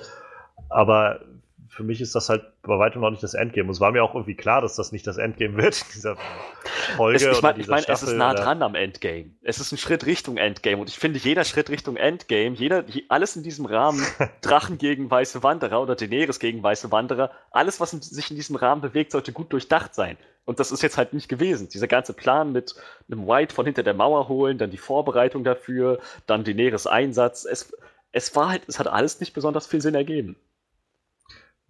Naja, also ich glaube, wir, wir sind einfach unterschiedlicher Meinung darüber, was mehr oder weniger Sinn ergibt. Ich stimme dir zu, dass es Passagen gibt, die mir halt auch nicht so wirklich zusagen. Ich, wie gesagt, ich bin aber auch dann irgendwie bereit genug bei anderen Sachen einfach zu sagen, mag sein, dass die Charaktere da jetzt nicht clever gehandelt haben, aber ähm, durchaus ist es nicht verkehrt. Also Ich finde es nur furchtbar, furchtbar schade, weil ich wirklich dachte, so, vor allem nach Episode 4, bis Episode 4 war das alles so richtig Back-to-Back Storytelling und diese ganze Schlacht, das war das hatte so viel Subtext, es war so gut eingebettet in alles, dass ich dachte, boah, wenn jetzt der Rest der Staffel noch genauso wird, dann springt Game of Thrones ein paar Plätze hoch auf meiner Liste der Lieblingsserien. Und nun kommt das und ich bin echt irgendwie enttäuscht. Das finde ich so schade. Ja, also ich bin halt, ich kann jetzt nicht sagen, dass ich wirklich enttäuscht bin, weil, also dafür denke ich dann halt, ich fand, es war jetzt halt auch kein grottenschlechtes Writing so. Also Nein, ich fand, es war halt einfach nur, es war halt einfach nur ein bisschen offensichtlich und davon ab, sie haben halt irgendwie mir schon ziemlich coole Sachen gegeben und ich glaube halt, also gerade die Sachen mit Viserion und sowas alles, ich glaube, das ist halt, wird sich noch ordentlich auszahlen. Ähm, ich finde es halt eigentlich gut, also ich finde es gut, dass, dass Daenerys einen Drachen weniger hat und dass der Night King jetzt einen Drachen hat. Einfach für die Geschichte, glaube ich, ist es wesentlich interessanter. Also, ich hätte halt, ich fände es mega langweilig, wenn Daenerys einfach mit drei Drachen letztendlich anfliegt und nach alles niederbrennt und das war's halt so. Das fände ich halt mega lahm. So. Da stimme ich dir zu. Ich, ich habe ich hab überhaupt nichts dagegen, dass Viserion, also ja, ich finde es natürlich traurig, aber storytechnisch hat, ist es auf jeden Fall richtig sinnvoll, dass Viserion gestorben ist. Es hat für mich jetzt nur nicht den Eindruck gemacht, dass er einen sinnvollen Tod gestorben ist. Es hätte einfach vermieden werden können. Ich hätte, ich hätte gerne das Gefühl gehabt, das war ein nötiges Opfer. Das war jetzt, wenn du mich fragst, nicht der Fall. Das war kein nötiges Opfer. Naja, das werden wir ja dann sehen, ne? wie sich der Plan dann auszahlt, den sie jetzt da geschmiedet haben. Mal schauen. Ich rate mal auch stark, dass Dennis, also äh, Dennis, dass Danny sich jetzt dafür einsetzen wird, dass das halt auch alles klar geht, weil sie das wahrscheinlich nicht umsonst hingenommen haben wird. So. Vielleicht eine kleine Prediction so gegen Ende unserer heutigen, ja, unserer heutigen Recap. Vielleicht wird es darauf hinauslaufen, dass entweder diese oder erst nächste Staffel am Anfang irgendwann, dass diese ganze Verhandlung mit, mit Cersei ordentlich in die Hose geht, dass alles sich als Falle rausstellt für Daenerys, die Falle auch soweit ganz gut zuschnappt und dann aus dem Nichts Rhaegal von, oder ja doch, Rhaegal, richtig, von, von Norden angeflogen kommt und den Roten Bergfried niederbrennt. Das, das möchtest du unbedingt sehen, oder? Dass der Rote Bergfried brennt. Nicht unbedingt direkt das, aber wie gesagt, wir haben, wir haben doch einmal diese Vision von Bran gesehen, wo der, der, Drachen, äh, der, der Schatten eines Drachen über Königsmund hinwegfliegt. Irgendwie möchte ich, dass das nochmal passiert, dass das nicht einfach so, ach ja, ach nee, das war nur so ein bisschen nee, das, das kann ja passieren, aber ich meine, da muss ja trotzdem nichts abfackeln da unten. Nein. Äh, das ist sowieso gefährlich, glaube ich, mit dem ganzen, äh, mit dem ganzen äh, Wildfire da unter der Stadt irgendwo. er muss nichts abfackeln, nein, aber wenigstens das, das oder das, das ich, meine, meine, meine Vorhersage, meine Prediction ist, dass Rhaegal irgendwie das Überraschungsmoment sein wird in Königsmund in irgendeiner Weise. Mal schauen was kommt. Also mal gucken, nächste Woche ist Staffelfinale, da würde sich sowas anbieten. Aber wir sind ja auch noch nicht ganz fertig. Also letztendlich, ähm, wie gesagt, Viserion äh, wird kalt gestellt. Ja. Und äh, ja, nachdem John dann auch deutlich zu erkennen gibt, ähm, ihr solltet vielleicht abhauen, weil er wird jetzt gleich nochmal werfen, mhm. ähm, nimmt Danny dann auch Reiß aus, ohne John, der mit ein paar Whites im Wasser versinkt. Äh, ja, und auch Danny kann noch gerade so ausweichen dem Speer, der Drogon äh, gewidmet war. Und sie fliegen dann erstmal zurück zur Mauer. Währenddessen sehen wir dann John, der sich aus dem Wasser wieder rauskämpft und ja, schon einfach steif friert, so wie es aussieht da oben. Trotzdem noch irgendwie versucht, sein Schwert in die Hand zu nehmen. Und Benjen Stark dann, also Cold Hands, wie auch immer man ihn da nennen will, dann doch äh, noch zur Hilfe eilt in letzter Minute und ja, ihn, ihn aufs Pferd setzt und das Pferd losschickt Richtung Eastwatch. Ja. Und das war's dann wahrscheinlich jetzt auch für Benjamin letztendlich. Ja, ich, ich denke auch. Tja, noch einer, der gegangen ist. Das war ein kurzes Wiedersehen zwischen Starks. Ja. Ich meine, Benjamin hat's auch, glaube ich, echt scheiße. Der, der steckt doch jetzt seit, seit Staffel 1 irgendwann in dieser Zwischenwelt fest, so irgendwo zwischen den Lebenden und den Toten. Das muss doch echt ja. scheiße sein. Und dann kannst du ja nicht mal südlich der Mauer oder so. Du musst die ganze Zeit in der Sonne umherlaufen. Ja, ja. Ist richtig. Das... Aber John hat es geschafft. So, ich ich ja. hätte es wirklich schade gefunden, wenn jetzt John dabei auch gestorben wäre oder wenn John es nicht mal zurückgeschafft hätte äh, zu Daenerys irgendwie, weil das war ja eigentlich Daenerys Ziel, John retten. Naja, naja. Ja, sie ist dann ohne John losgeflogen, da dachte ich, na toll. Wofür jetzt? Für diesen einen bekloppten White, den Cersei sowieso nicht interessieren wird? Und schön, dass John das trotzdem noch zurückgeschafft hat. Ja. Dank Benjins Hilfe. Ja, und äh, ja, John landet dann letztendlich ja im Schiff von Daenerys, was dann, rate ich mal wieder, nach Dragonstone schippert gerade. Denke ähm, auch. Und sie haben dann ja nochmal so einen kleinen persönlichen Moment. Also sie ist ja dann an seinem Bett, als er aufwacht. Sie sieht ja letztendlich auch mal seine Stichwunden, die er dann noch hat im, im Körper. Und äh, ja, also es ist schon irgendwie schon, also man merkt dann auch sehr, wie mitgenommen Daenerys dann doch ist von dem Tod von äh, Viserion. Also es ist ihr Kind gewesen. Naja, das, also genauso wirkt es halt eben auch so, als ob das halt wirklich ein enges Familienmitglied äh, ist, was gestorben ist. Und John ist ja auch der, wie der erste sagt, tut mir halt echt leid und wir hätten da nie hingehen sollen und sowas. Und äh, sie dann sagt, nee, ich, ich muss es halt sehen. So. Und jetzt bin ich mir sicher, dass wir das, dass wir den zusammen fertig machen. So. Und John ist ja danach dann bereit, sie als seine Königin anzunehmen. Das ist noch gut, dass du das ansprichst.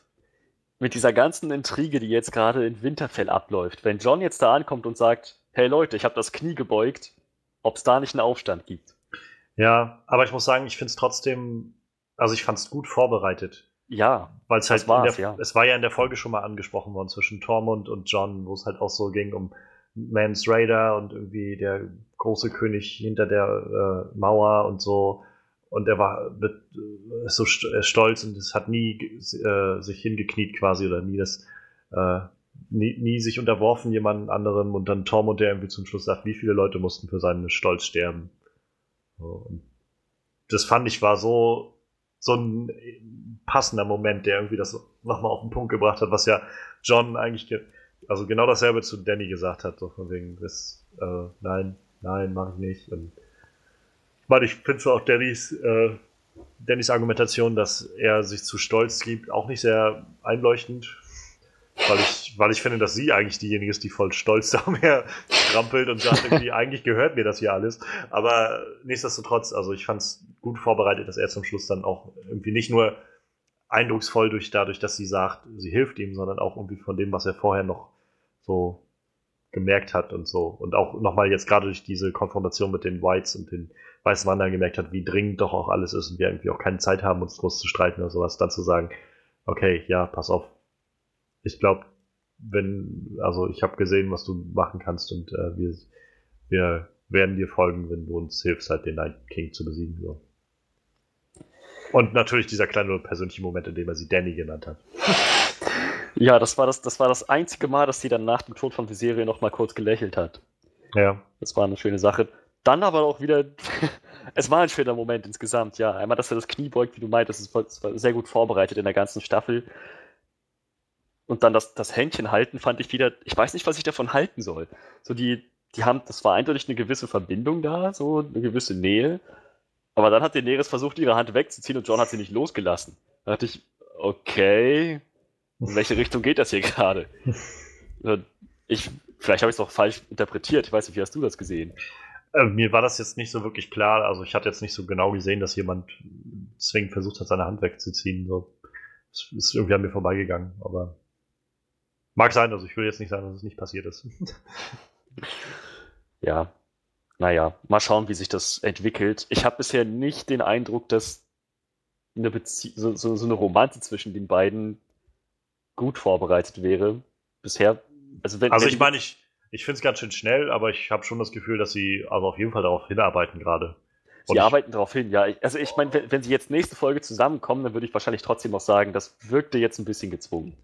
Also ich ich fand jetzt schon, gerade dieser Moment, das war irgendwie schon so die Kulmination dessen, was wir in den ganzen letzten Folgen gesehen haben, fand ich. Also angefangen von halt ihrem ersten Aufeinandertreffen, aber dann so diese kleinen Momente immer mal, wenn sie dann sich unterhalten haben und vor allem dann aber in der, in der Grotte da unten in der Mine, wo, wo er ihr das gezeigt hat, das war schon so ein echt persönlicher und intimer Moment, fand ich. Ähm, und wie gesagt, ich glaube auch diese Umgangsweise, mit der äh, mit der er dann, also dass Danny das jetzt gerade mal erlebt, dass da jemand ist, der irgendwie scheinbar kein Interesse an ihr hat so und nicht derjenige ist, der irgendwie die Füße küsst oder sowas. Er sagt sonst einfach, nein, ich, ich bin König, ich brauche deine, äh, deine Erlaubnis nicht, um hier zu gehen. So. Also, tschüss. Und allein das, wie sie auch da gesagt hat, äh, du hast meine Erlaubnis noch nicht, das war für mich auch schon so ein Zeichen, wie sie meinte, also wie sie eigentlich ihn lieber da haben, Ja, damit ja. er sich nicht in Gefahr begibt und so. Also ich glaube, da ist schon eine Menge so zwischen den beiden. Ich finde es, also ja, es ist halt ein bisschen schnell und hastig alles so, aber irgendwie ist die ganze Staffel halt recht hastig. Das ist wahr. Ja. Ja, und naja, also wir hatten es schon angedeutet, die allerletzte Szene, die wir dann kriegen, ist der Night King, wie er Viserion aus dem See ziehen lässt und dann ja, wiederbelebt. Eisdrachen. Yep. Bisher hat sich ziemlich viel von dem bewahrheitet, was in diesem Leak letztes Jahr rauskam von der Story Game of Thrones Staffel 7. Das war doch irgendwie kurz nach dem Sommer, kam doch dieses Leak, wo dann angeblich Ja. die Story draußen war. Und bisher ist ziemlich viel davon passiert. So Cerseis Schwangerschaft, dann der Eisdrache, was gab's noch drin? Ähm, ah, Mist, irgendwas gab's noch. Es gab noch zwei, drei Punkte, die auch schon passiert sind. Ich, ich, ach ja, genau. Äh, John, der nach Drachenstein kommt, Daenerys, die von ihm verlangt, dass er das Knie beugt, er, dass er sich weigert und dass sie dann doch erst durch den Verlust des Drachen zusammengespeist werden, dass sie, dass Daenerys auch dann erst die Gefahr erkennt in dem Night King. Es ist bisher ziemlich viel von dem eingetreten.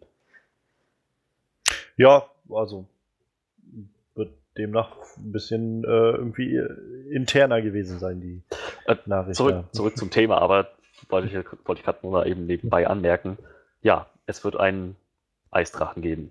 Und ich bin, also er sieht, er sieht schon mal ziemlich, wir haben bisher nur das Auge gesehen, Ja, aber das sieht halt schon ziemlich furchteinflößend aus. Ich bin vor allem gespannt, wie der sich verhalten wird. Was, was der machen wird, was, was würden sein, was werden seine Fähigkeiten sein. ja. Ja, ja, wir hatten schon ja auch letztes Mal, also nach dem Gucken drüber gerätselt, ob der wohl, also Feuer wird er dann wohl nicht speien, ob Nee. er dann einfach gar nichts speit oder ob irgendwie blaues Feuer und irgendwie Kälte speit oder es gibt auf jeden Fall viele Möglichkeiten, was man damit jetzt machen könnte. Mhm. Und ich könnte mich auch nicht erinnern, dass ich schon mal einen Eisdrachen irgendwo erlebt hätte, so irgendwo gesehen in einem Film oder sowas. Also wäre Nee, das stimmt. auf jeden Fall mal eine neue, neue Richtung oder neue Richtung, in die man das Ganze drehen könnte. Jetzt erwarte ich einfach nur noch so einen Shot, wie Viserion und Regal gegenüber fliegen und sich beide mit ihrem jeweiligen Feuer betteln. So, so, so ein doch bestimmt Voldemort geben. Harry Potter Moment, Ja. so beides trifft aufeinander. Wird es bestimmt geben. Ja, eine Folge steht uns noch aus. Eine Folge, dann ist die Staffel auch schon wieder rum. Die hat jetzt auch einen Titel bekommen. Und die Folge heißt The Dragon and the Wolf. Und ja, also in dem kleinen, in der kleinen Promo oder dem kleinen Trailer, den sie rausgebracht haben, ist schon zu erkennen, dass es also nach Süden geht. John und alle anderen irgendwie, also Daenerys, Cersei und Jamie und Brienne hat man gesehen, wie sie alle in, in so einer Art altem Kolosseum, also ich denke, das wird das Dragon Pit in King's Landing oder bei King's Landing sein, ähm, sitzen und John dann letztendlich, also der letzte Shot ist einfach John, wie er sagt, there is only one wall that matters and it's here oder sowas. Also Ja, es gibt ja. nur einen Krieg, der zählt und der ist jetzt hier. Und also rate ich mal, es wird dann tatsächlich noch zum großen Treffen der Könige kommen. Und mit 79 Minuten und 43 Sekunden wird es auch die längste Folge sein, die es bisher gab von Game of Thrones.